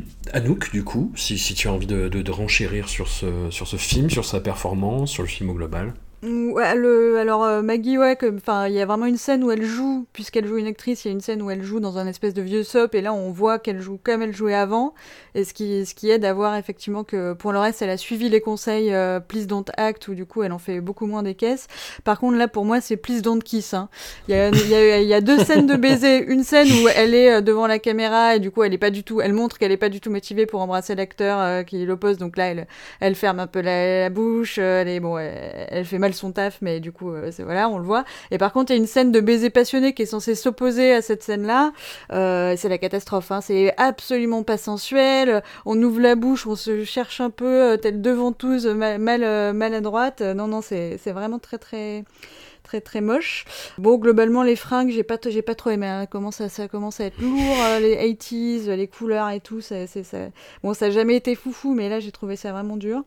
Et puis, euh, effectivement, euh, je vois ce que, enfin, euh, ce qu'Amandine disait, il y a des choses qui sont intéressantes dans le film, mais moi, au bout d'un moment, euh, c'était beaucoup trop euh, caricatural dans le côté didactique, lourd, euh, vraiment, allez, suicide, allez, euh, euh, le, le vieil oncle qui, qui, qui, qui, qui, moleste les, les gamines, euh, vas-y qu'on a le sida, vas-y que on se fait taper par son pimp, euh, que en fait, euh, ouais, c'était vraiment beaucoup trop lourd. Donc à la fin, c'était, enfin, ça devenait un peu ridicule, c'était de la surenchère et tout. Donc euh, je, je dirais que s'il y en avait un des quatre de la, de la série où je dirais, je dirais va te faire foutre, c'est celui-là. Euh, même si Maggie est, euh, est bien dedans. Et oui, Bernard Minet, c'est euh, celui qui, est, qui joue le, le copain de. Enfin, justement, le fiancé potentiel de Maggie. Je trouvais qu'il avait un Ah. air absolument pas charismatique comme la plupart des mecs dans ce film. Et euh, je comprenais pas du tout pourquoi. euh, genre, les meufs se jettent sur. Il y en a une qui harcèle un mec euh, parce qu'elle veut à tout prix coucher avec, alors que c'est juste un type euh, un peu coincé euh, qui, euh, qui est censé avoir un micro-pénis, hein, ce qui est dur, mais voilà. Et elle, le- elle le harcèle pendant tout le film. Et je, je comprends pas le magnétisme de la plupart des personnages masculins de, de ce film. C'est parce qu'il lui dit qu'il Voilà. a beaucoup d'argent. C'est pour ça qu'elle euh, qu'elle s'accroche à lui en fait. C'est-à-dire qu'au départ, elle est- on sent que quand il lui dit justement qu'il a un micro-pénis, derrière elle, elle, elle, elle fait la gueule, Euh, mais il lui dit T'inquiète pas, je te, je, je te paierai tout autant. Et là, de suite, ça, ça change complètement en fait. Et, et elle reste. Et je pense que c'est juste une nécessité, c'est pas du tout. euh, c'est la volonté d'arrêter la prostitution pour justement se mettre avec ce mec-là. Voilà. Mais elle finit par le respecter parce qu'à la fin, elle l'appelle Little Big Man. Ah, la, be- la- la belle morale du film. Euh, moi, c'est pas celle que j'ai retenue, hein. euh, par contre. euh, C'est le silver Ils lining du film. par coucher ensemble euh, pendant que sa sœur se suicidait dans la pièce à côté. C'est ça. Ouais, mais non, mais d'ailleurs, c'est grâce à ce personnage qu'à la fin, c'est il y a, je trouve qu'un truc assez, bah, pour le coup, pas mal, vraiment à la fin du film, donc elle, elle est renvoyée euh, en mainland, quoi, en Chine continentale. Et à la fin, c'est très étrange, mais il y a ce cri un petit peu qu'elle lui lance, euh, quand est-ce que tu reviendras? Et elle dit, euh, euh, on se revoit en 1997. Il y a aussi 97. quand même un petit truc politique derrière qui apparaît à la toute fin du film. Euh, en plus, elle- ce personnage-là, alors je sais pas si c'est lié euh, euh, au fait qu'elle est de Chine continentale ou pas, mais elle, elle a cet, cet affrontement au bord de la piscine avec une autre euh, prostituée, si je dis pas de bêtises, et qu'elle lui dit bah si tu sais nager, vas-y nage. Parkoda Voilà. Ouais, voilà, quand elle lui dit fuck a duck. Mais avant, elle, en fait, elle arrête pas de lui dire euh, euh, euh, tu sais nager, tu sais nager, comme si en fait ça faisait référence aux, aux Chinois continentaux qui, qui traversaient à la nage pour aller à Hong Kong, si je dis pas de bêtises. Je sais pas, je peux me Oui, tromper. hein. oui, oui, c'est peut-être ça, oui. C'est ça, hein. Mais elle lui dit, elle lui dit d'ailleurs euh, mainland girl. Ben oui, exactement, c'est ça. mainland girl, ce qui est vraiment le- la pire insulte Oui, c'est ça, de c'est mépris, le truc de bouseuse, quoi, Hongkongais en fait. envers les gens Ouais. de la Chine continentale. Mathieu, Ouais. euh, Stanley Fung Mm. t'avait beaucoup fait rire dans The Romancing Star, notamment sa scène où il devient complètement euh, La gargouille. Voilà, gargouille. Et quelle a été sa... quelle n'a pas été ta surprise de le découvrir dans ce rôle-là? Et ben justement, je j'ai été content en fait parce que je me suis dit ah mais euh, c'est intéressant de le voir. Parce que lui c'est en plus c'est c'est un mec euh, euh, qui enfin c'est un acteur euh, connu essentiellement pour être un acteur comique euh, à Hong Kong, notamment dans les années 80 euh, parce qu'il fait cette cette saga dont je, je putain j'ai plus de mémoire là. Mais les Lucky Stars. Voilà c'est ça les Lucky Stars. Et euh, il fait partie de cette espèce de troupe euh, de saga de cinéma euh, où il faut de, de, de, de comédie potage quoi. Et, et là de le voir dans un espèce de de film sérieux, c'est un peu son Ciao Pantin, quoi. Euh, on va dire à Stanley Fung. Et, euh, et je, trouve, je trouve intéressant. Puis en plus, je trouve que son personnage, alors certes, il est assez euh, monolithique, on va dire. Il n'est pas très, pas très expressif, etc. Mais, mais je trouve que c'est un, un des personnages masculins, les, le, enfin le, un des, un des meilleurs perso- personnages masculins du film, si ce n'est le meilleur. Et bon, après le. Vous parlez de Moustache Oui, c'est ça. Ouais, il, est, il malade. est très bien, c'est vrai qu'il Mm. est très Ah, bien. vo- voilà, et alors son issue, euh, certes, est pas, est pas très, euh, pas très en- réjouissante, mais bon, c'est pas le, c'est pas le propos du film de toute manière. Bon, en gros, pour résumer, il, il est malade, sa femme se prostitue pour payer son, son traitement, sa femme chope le sida en se prostituant et l'a refilé à leur gamin. Voilà. Et il y y a la pire issue possible à cette histoire euh, à la fin, quoi. Exactement, voilà. Et en plus de ça, je trouve que la dynamique de ce couple, parce que faut aussi dire que euh, euh, Bobo Fung, qui joue euh, Tsui Tsui, qui est donc la- l'actrice, enfin le, le- pardon le la femme de Stanley Fung, je trouve que justement la- en plus la dynamique de couple est vachement plus intéressante et, et, euh, euh, leur, leur histoire, leur arc narratif est, est peut-être un peu plus intéressant que, que celui de, enfin que les autres quoi. Euh, Même si les autres sont intéressants, hein, ceci dit, mais mais euh, celui-ci en particulier euh, m'a plus accroché, on va dire. Euh, et je le trouve beaucoup plus désespéré en fait.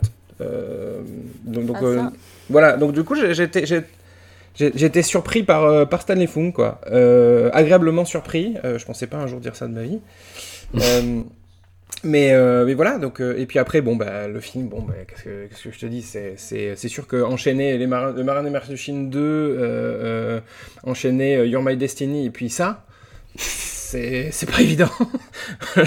C'est-à-dire que t'es atmosphère guillerette, tu te dis, oh là là, on regarde de la merde, ah, c'est marrant et tout, et en fait, d'un seul coup, tu te prends un coup sur derrière la nuque, boum, comme ça, euh, avec euh, du sordide, quoi. Enfin, c'est, puis c'est vraiment. euh, c'est, c'est en- en- en- enfin, on a l'impression d'être face à Breaking the Waves, quoi. C'est-à-dire, euh, Ouais. on lui enfonce, on lui met la tête dans les cabinets, et puis, ah, vas-y, euh, tu vois, et puis ça dure pendant une heure et demie. C'est vraiment ça, quoi. Non, la tête dans les cabinets, c'est le suivant. Oui, je sais. oui, je sais. Mais non, non, c'est. c'est Moi, ce qui, métaphore. ce qui me terrifie, c'est que Frédéric mentionnait le- la propension du cinéma de Hong Kong à faire euh, plus, plus gros, plus fort, euh, plus tout euh, dans, dans les séquelles. Il y a une séquelle à ce film-là, Girls Without Tomorrow euh, 90, Ah, que tu vas euh, nous regarder pour la 92, prochaine que je ne vais pas regarder, puisque j'ai peur de la surenchère, justement. Encore plus de prostituées, encore plus de gens qui meurent, ouais Frédéric, est-ce que tu... euh, Les filles sans lendemain, le lendemain. c'est ça. C'est pas trop mal. Ouais. C'est-à-dire que la, la première partie du film, on a un peu. C'est un, peu du mal à démarrer, on va dire. Euh, mais après, c'est vrai que quand ça devient de plus en plus sombre, on peut considérer ça comme de la surenchère. Mais au niveau, euh, au niveau structure dramatique, je trouve que ça fonctionne. C'est un peu effectivement. On pense un peu. euh, je, euh, comment s'appelle ce film de Darren Aronofsky euh, sur la drogue là? Requiem for a Euh, Dream. Ah, Requiem for a. Dream. voilà, Requiem for a Dream, voilà, euh, en gros, il te dit, ouais, la drogue c'est mal, en te montrant en parallèle trois histoires où ça part en vrille, euh, en, en mode euh, non-stop. Ben, ça m'a fait un peu ressentir la même chose avec ce film où euh, ça se termine mal, euh, les cinq histoires se terminent mal, euh, ag- agression, ag- agression sexuelle, maladie, euh, etc. Et du coup, euh, pas trop mal au niveau de, de l'acting. Euh, alors euh, malheureusement, je trouve que Maggie Chung, c'est celle qui s'en sort le moins bien. Euh, Ah ouais. Le rôle est intéressant, euh, le rôle d'actrice qui se prostitue occasionnellement, parce qu'en plus c'est un sujet qui a été abordé déjà pas mal de fois dans, à partir du milieu des années 70. C'est au moment où, où à Hong Kong on commençait à à- bah, où le, le- le cinéma, on va dire, de kung-fu et de sabre était un peu moins euh, à la mode et on commençait à faire des films de, euh, réalistes, euh, des drames urbains ou même des polars, des films de triade. Ça- et du coup, euh, euh, il y avait y avait des films, notamment il y a un film de 77 qui s'appelle The Call Girls Mm. et qui parle de ce sujet-là en fait, qui parle d'actrices qui se prostituent euh, occasionnellement. Donc c'est un sujet en plus assez euh, chaud à aborder puisque c'est ah, chaud. c'est un film de la Show Brothers. euh, bon voilà. Euh, C'est fait, c'est fait. euh, voilà, euh, c'est ouais parce que c'est c'est c'est un sujet quand même tabou quoi, puisqu'on sait très bien, enfin en tout cas à Hong Kong les les gens savent que certaines actrices faisaient ça vraiment, même des actrices connues ou de qui, qui qui étaient sous contrat avec des studios renommés, et donc on n'hésitait pas à aborder ce type de sujet au cinéma. Donc je trouvais ça assez fort de de parler de ce de, de sujet de de société euh, euh, contemporain quoi actuel et du coup euh, Call Girl 88 euh, 88 en plus voilà c'est effectivement les, les années sida et tout ça je trouve ça intéressant d'aborder notamment dans une des histoires d'aborder le, thème du sida. Je trouve ça super euh, super fort quoi. Enfin c'est quand même euh, enfin faut le faire quoi tu vois. C'est de, de façon sérieuse tu vois c'est abordé un peu de façon sérieuse. Alors même si c'est euh, un peu mélodramatique et tout, tu vois, mais, mais franchement, euh, et en plus, c'est, cette histoire-là, elle est, elle est dans, enfin, elle est interprétée par, euh, bah, je pense, par ceux qui, le, le couple qui fonctionne bien, effectivement, il y a Fung Bobo et euh, Stanley Ouais. euh, donc la mère de famille qui se, qui se, qui se prostitue en, en secret et, et qui donc bah, va, va, va être atteinte du, de, de, de, de cette maladie. Enfin, et en plus, le euh, Stanley est lui-même malade. enfin voilà, donc c'est vrai que Ah bah ouais. on, apprend, on, a, on apprend que c'est un peu too much, mais euh, moi, cette partie-là, ça, ça fonctionne plutôt pas mal, quoi. Après, cinématographiquement, c'est pas, euh, tu vois, c'est pas, on n'est pas dans, c'est pas du Ringolam, tu vois, c'est vraiment pas, voilà, c'est pas génial au niveau de, de, de la mise en scène, mais la construction euh, des cinq histoires en parallèle, et, euh, et donc, euh, et le casting est vraiment, euh, c'est vrai qu'il y a Carrie Hung, qu'on a vu dans des films de Kirk Wong, notamment Gunman, Mm. qui a joué aussi dans, et qui jouait, c'est une actrice qui a joué souvent des rôles sexy, ou en tout cas qui parlent de, de sexe, etc. Et je trouve que vraiment, elle est toujours, euh, enfin, elle, est- jamais décevante, Carrie. Donc c'est celle qui, euh, c'est celle qui va se suicider. Il y a du bon, il y a du moins bon. Et voilà. Et pour la partie avec Maggie, euh, c'est vrai, bon. L'acteur euh, qui lui donne la réplique, c'est pas, euh, c'est pas un vrai acteur, tu vois, c'est Chi, euh, Chi Chin, pardon, c'est un, c'est un chanteur taïwanais en fait, qui a fait très peu de films en tant qu'acteur et qui est censé donc être, bah voilà, à l'époque en 88, euh, c'était déjà une star de la chanson en Taïwan, donc voilà, il est censé jouer le, le beau gosse, etc. Mais je trouve que c'est pas, ça va justement, la partie de l'histoire avec avec ce couple-là, je trouve pas que ça Enfin, il n'y a pas vraiment de vraie conclusion, je trouve, malheureusement. Euh, J'ai une question pour vous à ce sujet-là, parce que je suis pas bien sûre de mon interprétation. C'est que donc euh, il y a cette euh, comédie romantique qui se développe entre euh, cet acteur, donc ce mec-là et euh, Maggie. Ouais. Euh, et puis ce mec-là découvre par euh, sa, sa famille, euh, on lui dit non mais elle se prostitue et tout. Comment tu sais Bah parce qu'elle s'est prostituée avec moi la semaine dernière, donc voilà. Et Mhm. du coup il, a, il commande euh, à Maggie de venir euh, sous un nom mystérieux, euh, et elle, elle se dit bon allez euh, une dernière fois quoi, un peu. Et, et elle, par contre, quand il, il la confronte et lui dit Ah, bah tu vois, tu te prostitues, machin, elle lui fait Non, mais je savais que c'était toi, et du coup, euh, en gros, pour que tu voilà, pour que, que tu vois la vérité, que je- de toute façon, je suis qu'une prostituée, machin. Vous y croyez, vous? Parce que moi, j'ai pas vraiment cru. Bah, c'est la- c'est l'histoire que j'ai trouvée la moins convaincante, en fait, Ouais. cinq. Ouais, je pense Voilà. qu'elle elle y trouve, elle, elle- elle s'arrange un peu avec la réalité, euh. Maggie, hein, parce qu'à mon avis, euh, elle avait aucune idée que c'était lui. Mais euh, Bah, c'est j'ai- ça, ouais. tiqué de la même manière que toi sur le truc. Je me suis dit, oh, ouais, tu me l'as Ouais, fait à l'envers, la Maggie. Pour Qu'est-ce que tu garder la face, mais ouais. Voilà, exactement. Et euh, su- surtout que tu, tu parlais de Requiem for a Dream, mais là c'est pas juste dire la prostitution c'est mal et ça peut vous conduire à la catastrophe parce que en fait même hors prostitution, enfin je veux dire entre euh, la meuf qui va- elle va se prostituer parce que son mari il est malade et qu'elle a pas de thune donc il y a un vrai problème euh, à ce niveau-là de, de toute façon sa vie aurait pas été cool. L'autre qui fuit euh, de chez sa mère parce que son beau-père la, la tripote ou l'observe pendant qu'elle prend sa douche. Enfin il y a quand même c'est ça aussi qui fait chape plomb, c'est pas juste euh, une série de mauvais choix parce que c'est plus sympa d'être euh, prostituée que de travailler à McDo et que là le propos du film serait de dire non quand même travailler à McDo c'est ça a ses avantages. Euh, là c'est vraiment que en fait pour pour la plupart des personnages même sans hors la prostitution c'est c'est dur quoi. Donc ça devient un peu caricatural. Bah, c'est- non, mais c'est ça aussi qui est intéressant, c'est que ça, montre quand même que une fois que tu as été travailleuse du sexe, euh, c'est foutu. Enfin, c'est-à-dire que tu seras toujours. Enfin, c'est ce que il y, a- il y a cette scène assez fabuleuse. enfin ça montre ça montre pas c'est le propos du film qui est euh, qui peut aussi Il y, a- y cette scène assez fabuleuse de, de, de, de la- quand euh, la, il y a une des, une des actrices qui s'évade parce qu'elle est, elle est séquestrée par un, par un client et euh, elle s'évade. non elle- il y a une descente de police et du coup elle fuit Ah, pardon, elle oui, tombe c'est ça. chez, chez la Et elle, elle va, elle va chez une vieille prostituée. qui lui dit euh, un jour prostituée, toujours prostituée. Euh, voilà. Et en plus cette scène, elle est superbe parce que donc il y a un éclairage qui est, c'est, c'est, la- c'est un des rares moments où il y a du cinéma dans ce film d'ailleurs, avec un bel éclairage, avec elle a une gueule Son en plus cette actrice. peu, ouais, Voilà, exactement, et qu'elle lui dit, tu sais, moi j'ai maintenant j'ai un dentier, j'ai une maladie vénérienne, j'ai ceci, j'ai cela, Mm. et, et après elle lui rouvre la fenêtre et on, elle est éclairée par la lumière. Voilà, je trouve- et, et- et c'est surtout le, ce que j'ai retenu, c'est le quand elle lui dit un jour prostituée, toujours prostituée, c'est-à-dire que mais quand bien même tu, tu essaieras de, de- de- de t'enfuir, le- les gens Ouais. qui sont autour de toi te ramèneront toujours à ton statut de Mais du prostituée, coup, le propos si. du film est, est très conservateur au final, parce que. sans Mais non, c'est pas conservateur, On va parce pas avoir un débat abolitionniste ou pas, mais. Ouais, euh, mais non, je trouve pas ça conservateur justement. C'est, c'est- je trouve qu'il y a une sorte d'empathie envers ces, ces personnages justement de se dire qu'en gros ces gens-là ils ont aucune issue, Euh, alors que il faudrait que, il faudrait que la- la- la- les gens aient un, autre, un autre regard sur ces personnes-là. Mais euh, ce que te dit le film, c'est que justement, euh, les gens qui sont autour n'ont pas envie de changer leur regard et qu'ils ils sont enfermés dans leur bigoterie, quoi.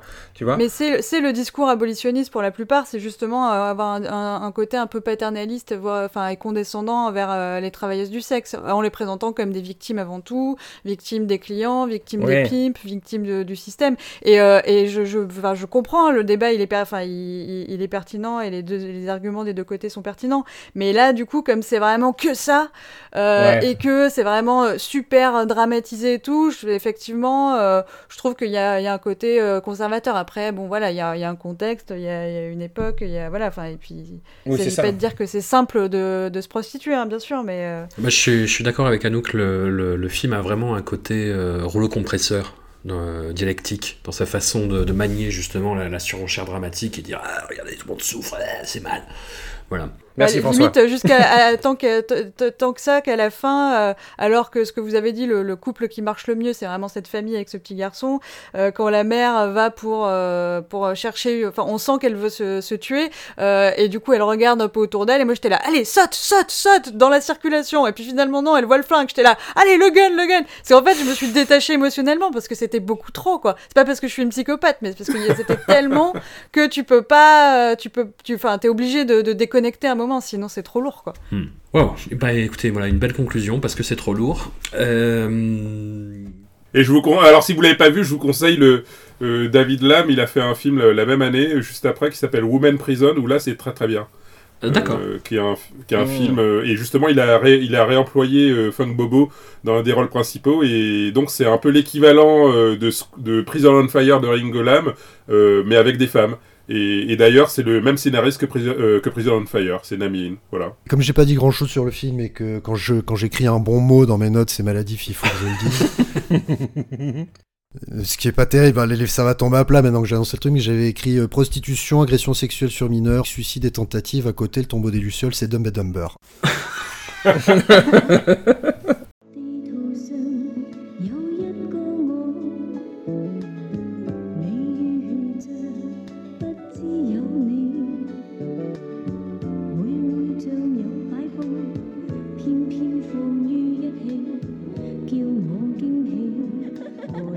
點解你咁耐啊？急死我啦！我個急咯，錫啦！你可以錫你嘅新娘。錢生，再過兩個月我哋就大功告成啦！我全部都夠得啦！我話俾你知啊，如果聽朝仲冇錢咧，我係同佢禮真㗎。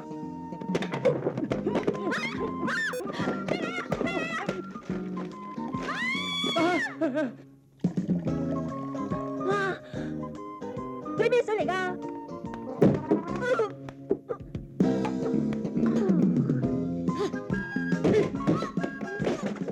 Nous terminons cette fournée avec Mariage blanc d'Alfred Chung et Sammo Hung, une fausse comédie romantique sur le thème du couple mal assorti qui va apprendre à s'apprécier lors d'une cohabitation haute en couleur. Ouh la vache, l'accent de Grésilvaudon qui est sorti haute en couleur.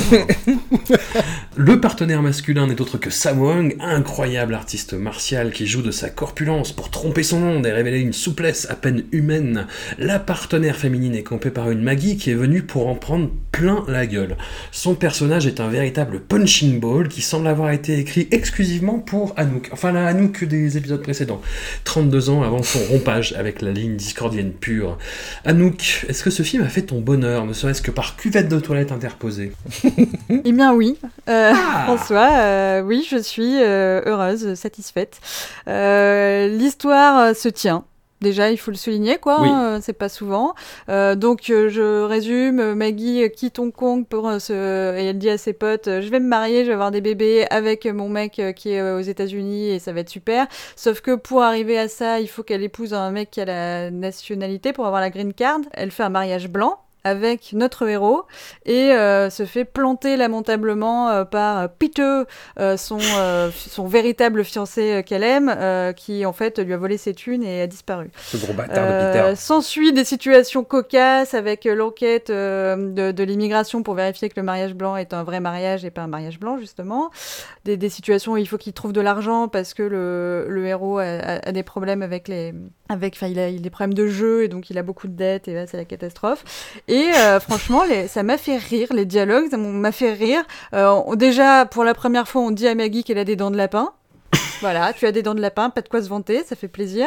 Bon, il y a- j'ai- beaucoup de collections de dialogues qui m'ont qui m'ont fait rire, euh, euh, genre euh, rends l'argent ou je brûle la maison, et le mec qui répond bah je suis locataire, genre je m'en fous. Bon, j'en ai j'en ai toute une collection. euh, J'étais de peut-être de bonne humeur aussi, hein, c'est possible. Et euh, beaucoup de scènes d'action pour Maggie qui sont vraiment chouettes, euh, genre bah voilà quand elle fait, elle s'entraîne pour sa future bataille dans la boue, dans les toilettes, et puis du coup euh, le héros ouvre la porte et elle finit la tête dans les toilettes. Ça, ça m'a fait rire. Ça t'a fait rire aussi, euh, Max? Qu'est-ce qui fait rire, Max? Euh, oui, oui, Ah. oui. Mais alors, en fait, ce qui m'a encore plus fait rire, c'est la scène qui suit, en fait. Donc, effectivement, il met un grand coup de pied dans la porte, elle tombe la tête dans les toilettes, et la cut, et juste après, tu la vois face caméra, avec les cheveux trempés, un regard assassin, et j'ai trouvé le, le- le- le- le- la succession des deux plans juste hilarante. Oui, voilà, elle est vraiment. euh, Enfin, elle s'en prend plein la, plein la tête, mais euh, j'ai adoré aussi la scène où donc elle, se fait violenter dans son euh, par une vraie catcheuse dans, dans la boue, la bataille de boue, et après euh, elle, sort, elle sort de, la douche encore, et elle compte son argent, et elle, elle chiale, et ah, ah, ah, compte, c'est bon, de l'argent et tout. Je me disais, mais mon dieu, mais c'est ça le travail salarié, quoi. À la fin de chaque journée, tu comptes ton chèque et tu pleures et tout, quel enfer. Euh, et du coup, j'ai trouvé leur, euh, dynamique romantique de rom-com assez crédible parce que c'est pas gnangnan à aucun moment. Effectivement, tu sens pas nécessairement la passion se déchaîner, mais dans ce petit créneau de on est en galère et on va s'entraider, même si on se fait pas vraiment confiance, je trouvais qu'il y avait une vraie complicité qui se, qui se déroulait. Et voilà, c'est drôle. Et puis à un moment, il l'éclabousse avec son pipi aussi. Donc euh, c'est très humour toilette, mais euh, je sais pas, ça fonctionne quoi. Ça, ça m'a fait rire. Et euh, évidemment, les, les scènes d'action les plus, enfin de baston les plus mémorables sont dans le, le centre commercial sur la fin où Maggie Ouais. se bat contre un mime. Le mime reste dans son personnage jusqu'au bout. Donc quand il est, il, il- il est, il est, il est défait, il est encore en, en train de faire le mime et tout. Ça m'a fait rire comme tout. Le toboggan euh, qui va dans la piscine, euh, ça c'est euh, c'est le, le truc qui m'a le plus fait rire parce que moi j'ai peur de tout, j'ai peur de l'eau, j'ai peur du, j'ai le vertige et tout. Et du coup tu vois euh, plein de personnages qui avant d'arriver au toboggan disent euh, non non mais c'est bon, on, on va briser une vitre, on va trouver un autre moyen, euh, c'est bon arrêtez-moi tout plutôt que prendre ce putain de toboggan qui fait trop peur. Euh, voilà. Bref, euh, ça m'a fait rire et je trouvais que ça fonctionnait, que les dialogues étaient cool et que les personnages étaient chouettes. Et euh, c'est censé se passer à Los Angeles et c'est tourné au Canada. Euh, Je pense que ça se sent un peu parce qu'on on sent pas forcément, on sent une représentation un peu indistincte de l'Occident. Ouais, c'est ça. Mais, euh, mais voilà, c'était cool. Qu'est-ce que tu as pensé de Sammo Hung C'est vrai qu'il est surprenant. Disons que j'étais, j'étais pas, c'était pas gagné au début, et puis en fait, euh, il m'a, il a gagné mon cœur un peu comme, euh, comme il gagne celui de Maggie euh, au fur et à mesure. Euh, mais oui, c'est vrai qu'il est, il est surprenant mon sou. Amandine, toi, Sammo Hung, c'est c'est ton kiff. Ah, j'adore, j'adore, j'adore. J'étais trop contente de le voir euh, dans ce rôle en plus. Je trouve bien. Euh, c'est, en fait, c'est lui qui m'a fait gagner, enfin qui m'a gagné au film en fait, plus que Maggie ou les blagues ou moi ça me, bon, ça me fait pas ultra rire, mais lui, je le trouve, il aimante, il aimante les scènes et puis bah grâce à grâce à Mariage Blanc, j'ai rematé SPL, donc en fait tout tout va bien, la semaine était sauvée. Euh, non, non, il est, il est génial. Il est, il est vraiment euh, au-delà même de- des prouesses physiques ou de. Il- je trouve qu'il a une, il a une bonhomie et un, il joue bien en fait. Il Ouais. joue bien et c'est vrai que c'est, ça fait plaisir de le voir même bah, sans Jackie Chan ou enfin sans cette, euh, cette ombre de l'équipe Jackie Chan. voilà, donc j'étais contente de le voir. euh, de le voir pour lui-même, Euh, voilà, j'ai rien de très spécial à rajouter au film. J'étais obsédée en voyant Mariage Blanc par euh, la version avec euh, Depardieu et Andy McDowell. De Green Card, exactement. Voilà, Ouais, donc je je n'arrêtais. Je n'arrêtais pas de penser à Green Card en me disant. euh, Ouais. Après, j'ai- honnêtement, euh, moi, ça m'a pas tenu. euh, Enfin, je le trouve bien ce film, euh, mais je, je sais pas, il me semblait qu'il manquait un petit quelque chose. Alors, je sais pas quoi, mais j'ai j'ai du mal à dire ce que c'est. Mais euh, j'aurais bien aimé un autre petit, je sais pas, un petit, un petit dé- détail narra- narratif un peu plus développé sur un point, mais je- j'aurais du mal à dire quoi, donc euh, je, je m'arrête là. Ah, une scène de combat supplémentaire je pense. Ouais. Joue un, joue un boxeur et les, et les combats sont assez cool, mais euh, même s'il surjoue un petit peu chaque fois qu'il se prend un coup, il fait quatre pirouettes euh, en arrière euh, avant de retomber par terre. J'aurais pas craché sur un, un combat en plus, quoi. Moi, j'aime beaucoup ce film. J'étais persuadé que c'était Sam Hung qui l'avait réalisé, mais en fait, il l'a produit. Il l'a produit, et il a, il a réglé les scènes d'action. Et c'est aussi, je trouve que c'est un, c'est un rôle. Enfin, en tant qu'acteur, il a, il a un rôle. euh, Enfin, il peut se permettre d'être un peu plus subtil euh, dans ce qu'il avait l'habitude de jouer. Tu vois ce que je veux dire? Dans, dans les rôles euh, auxquels il était habitué. Parce qu'il est un peu. Son, son personnage est un peu désagréable au début. Et au fur et à mesure du film, il réussit un peu à, il réussit à devenir un peu sympa, quoi, on va dire. Et ça, je trouve ça, je trouve ça plutôt intéressant, surtout que on a l'impression que, on a l'impression qu'il est carrément misogyne hein, au début. Bah, Euh, c'est- ce que j'allais dire, en fait. Il y a, rapport avec son ex-femme, là. et- Il y, a- il y a une constante dans les films de Sammo Hung, quand même, Ouais. c'est ce rapport euh, très bourrin aux ce femmes. rapport à la jante féminine, ouais. Ouais, voilà. Euh, la, la fin de l'exorciste chinois 2 hein, peut en témoigner. Mm. Et, et j'ai été très très très surpris, justement, que son personnage euh, évolue positivement dans ce sens-là, quoi. Ah bah, le mariage blanc, ça commence quand même. Il, euh, il, il file une claque à, à la personne qui est devant, qui est devant lui, qui est une, qui est une blonde, Oui. pendant la course. D'entrée de jeu, il lui met une grande Ouais. patate. Ah oui, non, mais là, il, il hésite pas, et c'est vrai que ça, ça peut poser problème. C'est vrai que, tu vois, dans les films de Sammo Hung, tu dis, ouais, il a, il a un souci avec les femmes. Et c'est vrai que plus le film avance, tu, tu dis où ça va aller, et, et au final, au final, c'est intéressant. Au final, c'est intéressant parce que le personnage évolue. Et même au niveau de la comédie, euh, au niveau de la relation du couple, etc., c'est un peu plus. euh, je trouve que c'est pas mal, quoi. Puis c'est ce que je disais sur Sister, euh, sur Sister Cupid, euh, où la, la différence entre les femmes victimes de violences en tant que femmes, où c'est des violences misogynes, et là où pour moi on est vachement plus dans un truc qui efface euh, le genre, puisqu'il permet à Maggie de faire euh, carrément des cascades où elle reçoit mais aussi elle donne.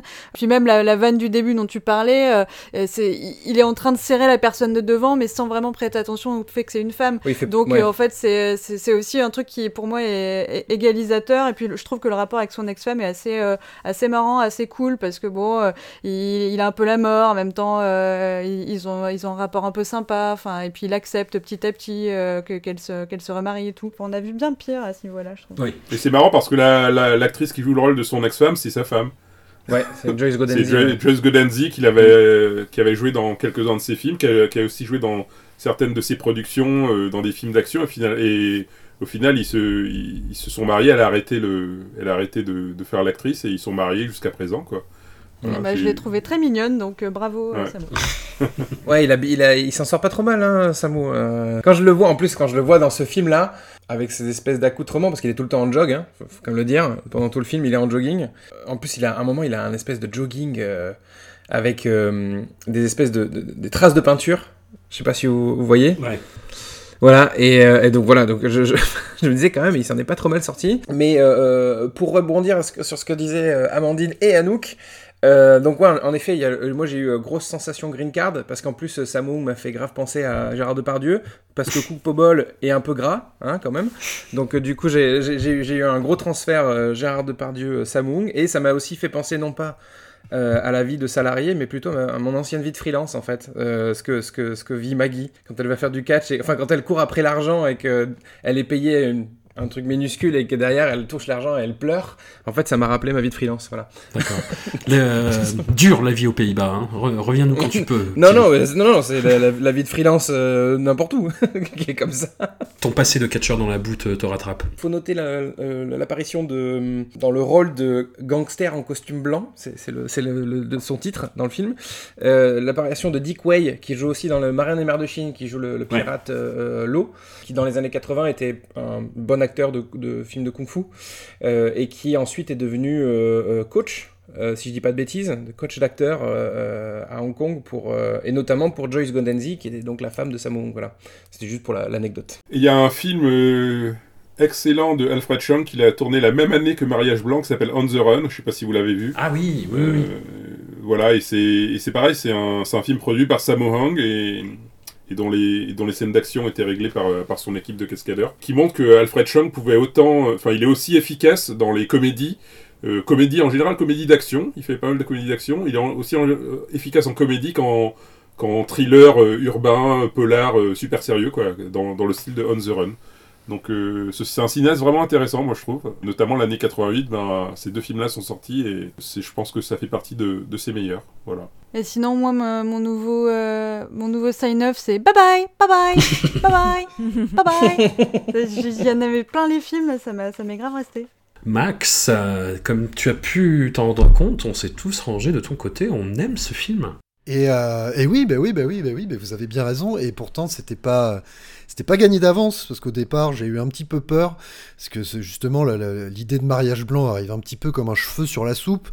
euh, Parce que le personnage de Samong donc est criblé de dettes et donc il va voir son pote qui tient une salle de boxe et euh, ce dernier lui dit tu peux faire ci, tu peux faire ça puis moi lui dit bah t'as qu'à faire un mariage blanc il fait ah bah oui bah, carrément ok bon bah très bien et là, euh, ni une ni deux, Maggie Chung déboule euh, donc à euh, Los Angeles, on suppose, pour rejoindre son fiancé. Mais c'est là qu'il y a un, trou dans le scénario, ou alors j'ai raté un épisode, c'est pourquoi elle ne se marie pas directement avec lui? Parce qu'à aucun moment ils te disent que cet homme-là n'a n'a pas ses papiers ou n'est pas n'a pas la nationalité américaine. Enfin bon bref, c'est assez bizarre.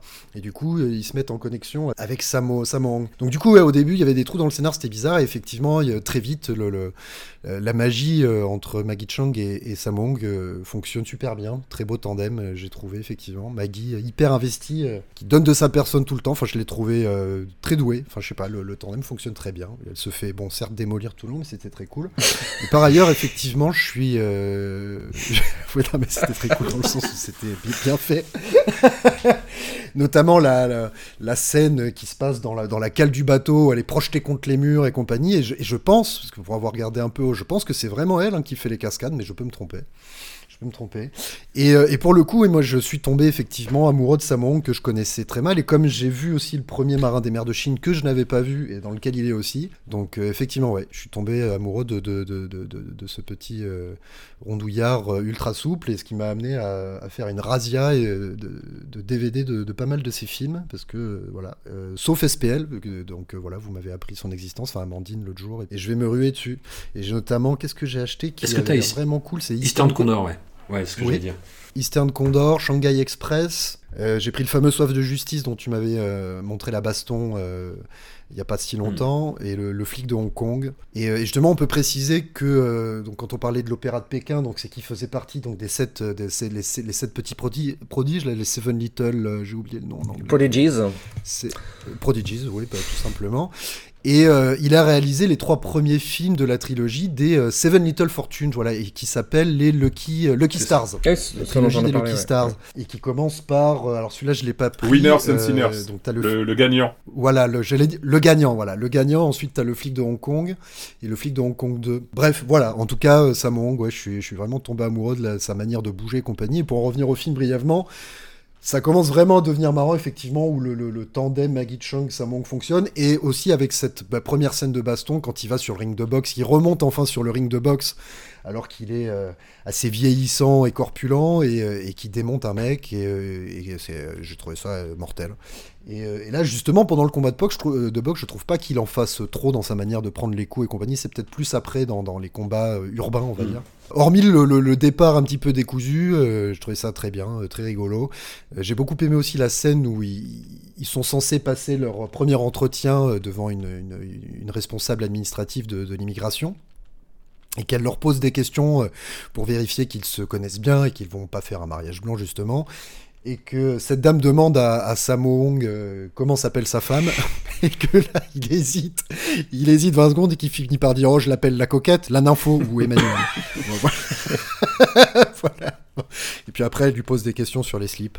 Ça, c'est- une autre histoire. Et D'ailleurs, euh, excellent rappel de slip rouge euh, par la suite. Non, il y a vraiment une cohérence Oui. scénaristique euh, au niveau du slip très intense. Ouais, et en parlant de slip, j'ai trouvé aussi, et, et je sais pas du second degré, je rigole pas, que Maggie Chang euh, avait un style vestimentaire hyper cool. Avec son petit cuir là, t'as bien kiffé le Ah, son petit cuir. son Allez. petit cuir à chaîne, le petit taille haute et compagnie, j'ai trouvé qu'elle avait un style mortel, elle était euh, très bien coiffée et euh, et encore une fois, ouais, quand je parle que le tandem fonctionne bien, c'est aussi grâce à elle parce qu'elle en fait pas des caisses. Il y a un jeu de ping-pong qui est hyper efficace et euh, en tout cas que j'ai trouvé hyper efficace. Et j'en reviens encore à cette scène, mais vraiment là, après avoir fini la tête dans les chiottes. Contre sa cut, boum, on la voit de face, mais qu'elle le regarde, mais elle a, elle a un regard, mais euh, là je l'ai trouvée bah, très bonne actrice, vraiment euh, bien quoi. Voilà. Oh. Donc, euh, donc chouette mariage On, on- on est sur une, une ascension vertueuse. Merci à vous toutes et à vous tous. Frédéric, euh, donc ton interview de Wilson Nip dans le numéro de Cinématiseur de juin et dans celui de juillet, c'est en deux parties, c'est cool. Tout à fait, oui. Euh, si tu as une autre actu euh, que tu as envie de mettre en avant, n'hésite pas. Non, bah en ce moment, je, vu que j'ai plusieurs dizaines d'interviews en stock, enfin même Ouais. quelques plusieurs centaines, je pense. donc je fais, vu, le, vu la situation actuelle avec avec le corona et tout ça, donc je, ne tourne pas trop en ce moment, mais par contre je fais beaucoup de montage. Et du coup, euh, la plupart de mes interviews sont mis en ligne sur une plateforme numérique. C'est la médiathèque numérique, euh, CVS, voilà.